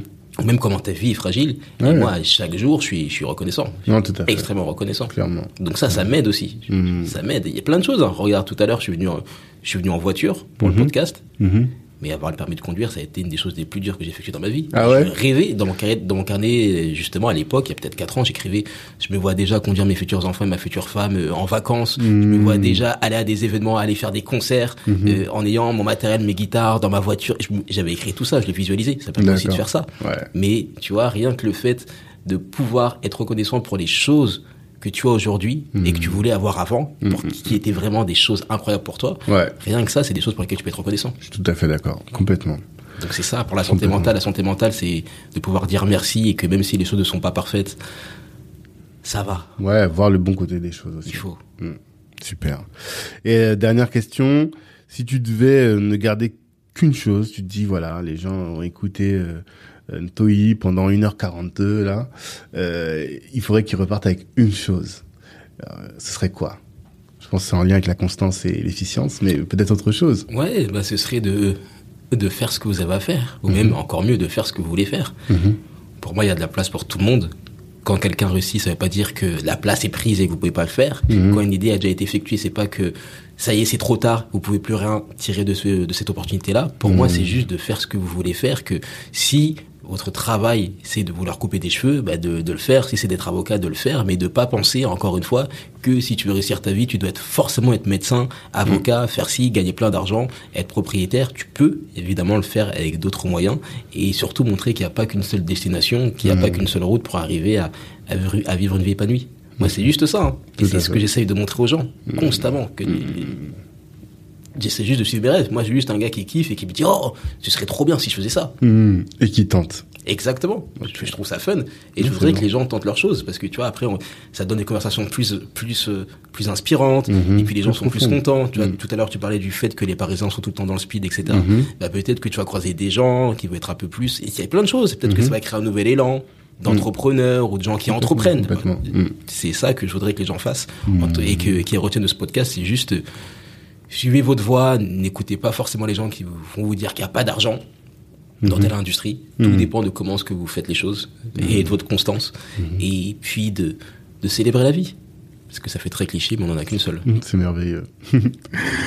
en tout cas, merci Ntoi, merci pour euh, ce temps, merci pour ta, ta simplicité, ta gentillesse, parce que j'étais très en retard ce matin et tu as été toujours cool. Donc merci pour ça et puis merci pour euh, tout ce que tu nous donnes finalement, parce que tu es très généreux dans ton approche. Tu donnes de la du podcast, tu donnes de, des- des contenus, énormément de contenus, on te voit dans les événements régulièrement. Je pense que tu es là pour euh, shine et ça fait plaisir. Donc merci beaucoup et on te souhaite de la réussite dans tout ce que tu entreprends. Ben, merci Tanguy. Et tu vois, comme je te l'ai dit, euh, t'inspires énormément de personnes. Rien que le compte Tangela, Mmh. et, et ce que ce que tu fais avec ta femme, ce que tu fais avec tes enfants, comment est-ce que tu montes, comment est-ce que tu Mmh. tu les élèves, aussi tout ce que tu fais pour que les gens puissent se connecter, tous les événements, toutes ces choses-là, et tu crées des des ponts qui sont incroyables et dont on a besoin, Mmh. dont on a extrêmement besoin. Et je suis ben, je suis très fier de te connaître et d'avoir pris le train, ouais, de m'être mis encore plus dans, dans une situation compliquée. Ouais, dans le rouge, euh, Mm. pour te rencontrer parce que c'est, on a besoin de gens comme ça, Merci. de connecter, connecter, connecter, connecter, connecter, qui entreprennent et qui qui lisent aussi. C'est juste parce que tu avais le livre euh, Comment Mm. se faire des amis, Comment ça m'a interpellé, tu vois. clair, c'est clair. Donc ouais, lisez des livres aussi. Hum, c'est important. Ouais. En tout cas, force à toi, force à vous tous et rendez-vous vendredi prochain pour un autre euh, entrepreneur aussi inspirant que Ntoi. Ciao tout le monde. Hello, hello. Merci d'avoir pris le temps d'écouter cet épisode jusqu'au bout. Avant de terminer, je voulais vous annoncer la création de la Kali Business Academy. Qu'est-ce que c'est que la Kali Business Academy? C'est un centre de formation dans lequel vous êtes formé par les meilleurs. Imaginez que Rokaya Diallo ou Harry Rosenmack vous forment à la prise de parole en public. Ou encore que Ibrahima Sissoko vous forme à entreprendre dans la tech. Ou que Olivier Laouché, euh, Christian Zella de Nofi vous forment à entreprendre dans les médias. Voilà un peu le type de programme que l'on vous concocte dans le cadre de la Cali Business Academy. Apprenez à entreprendre, certes, à vous insérer ou à obtenir des skills professionnels, mais en étant formé par les meilleurs. Ces meilleurs-là, vous les avez écoutés dans le cadre du podcast, vous les connaissez dans la communauté et ils sont là à votre disposition pour répondre aussi à toutes vos questions. C'est ce centre de formation pour le découvrir. Eh bien, ce que je vous invite à faire, c'est de nous suivre Black Network sur tous les réseaux sociaux, d'aller sur notre site internet aussi, de vous inscrire pour recevoir notre newsletter. Et là, vous serez informé régulièrement des différentes sessions de formation en présentiel ou à distance que nous allons organiser. Et puis, par rapport au podcast, eh bien, comme je vous le dis toujours, merci de partager autour de vous. Vous avez sûrement dû euh, considérer que ce que vous avez entendu vous a édifié et pourrait intéresser un de vos frères, une de vos sœurs ou un de vos contacts, eh bien, si vous partagez, si vous commentez sur euh, Apple Podcast, ça va nous aider à faire grandir le podcast et à toucher un maximum de monde. Merci pour votre attention.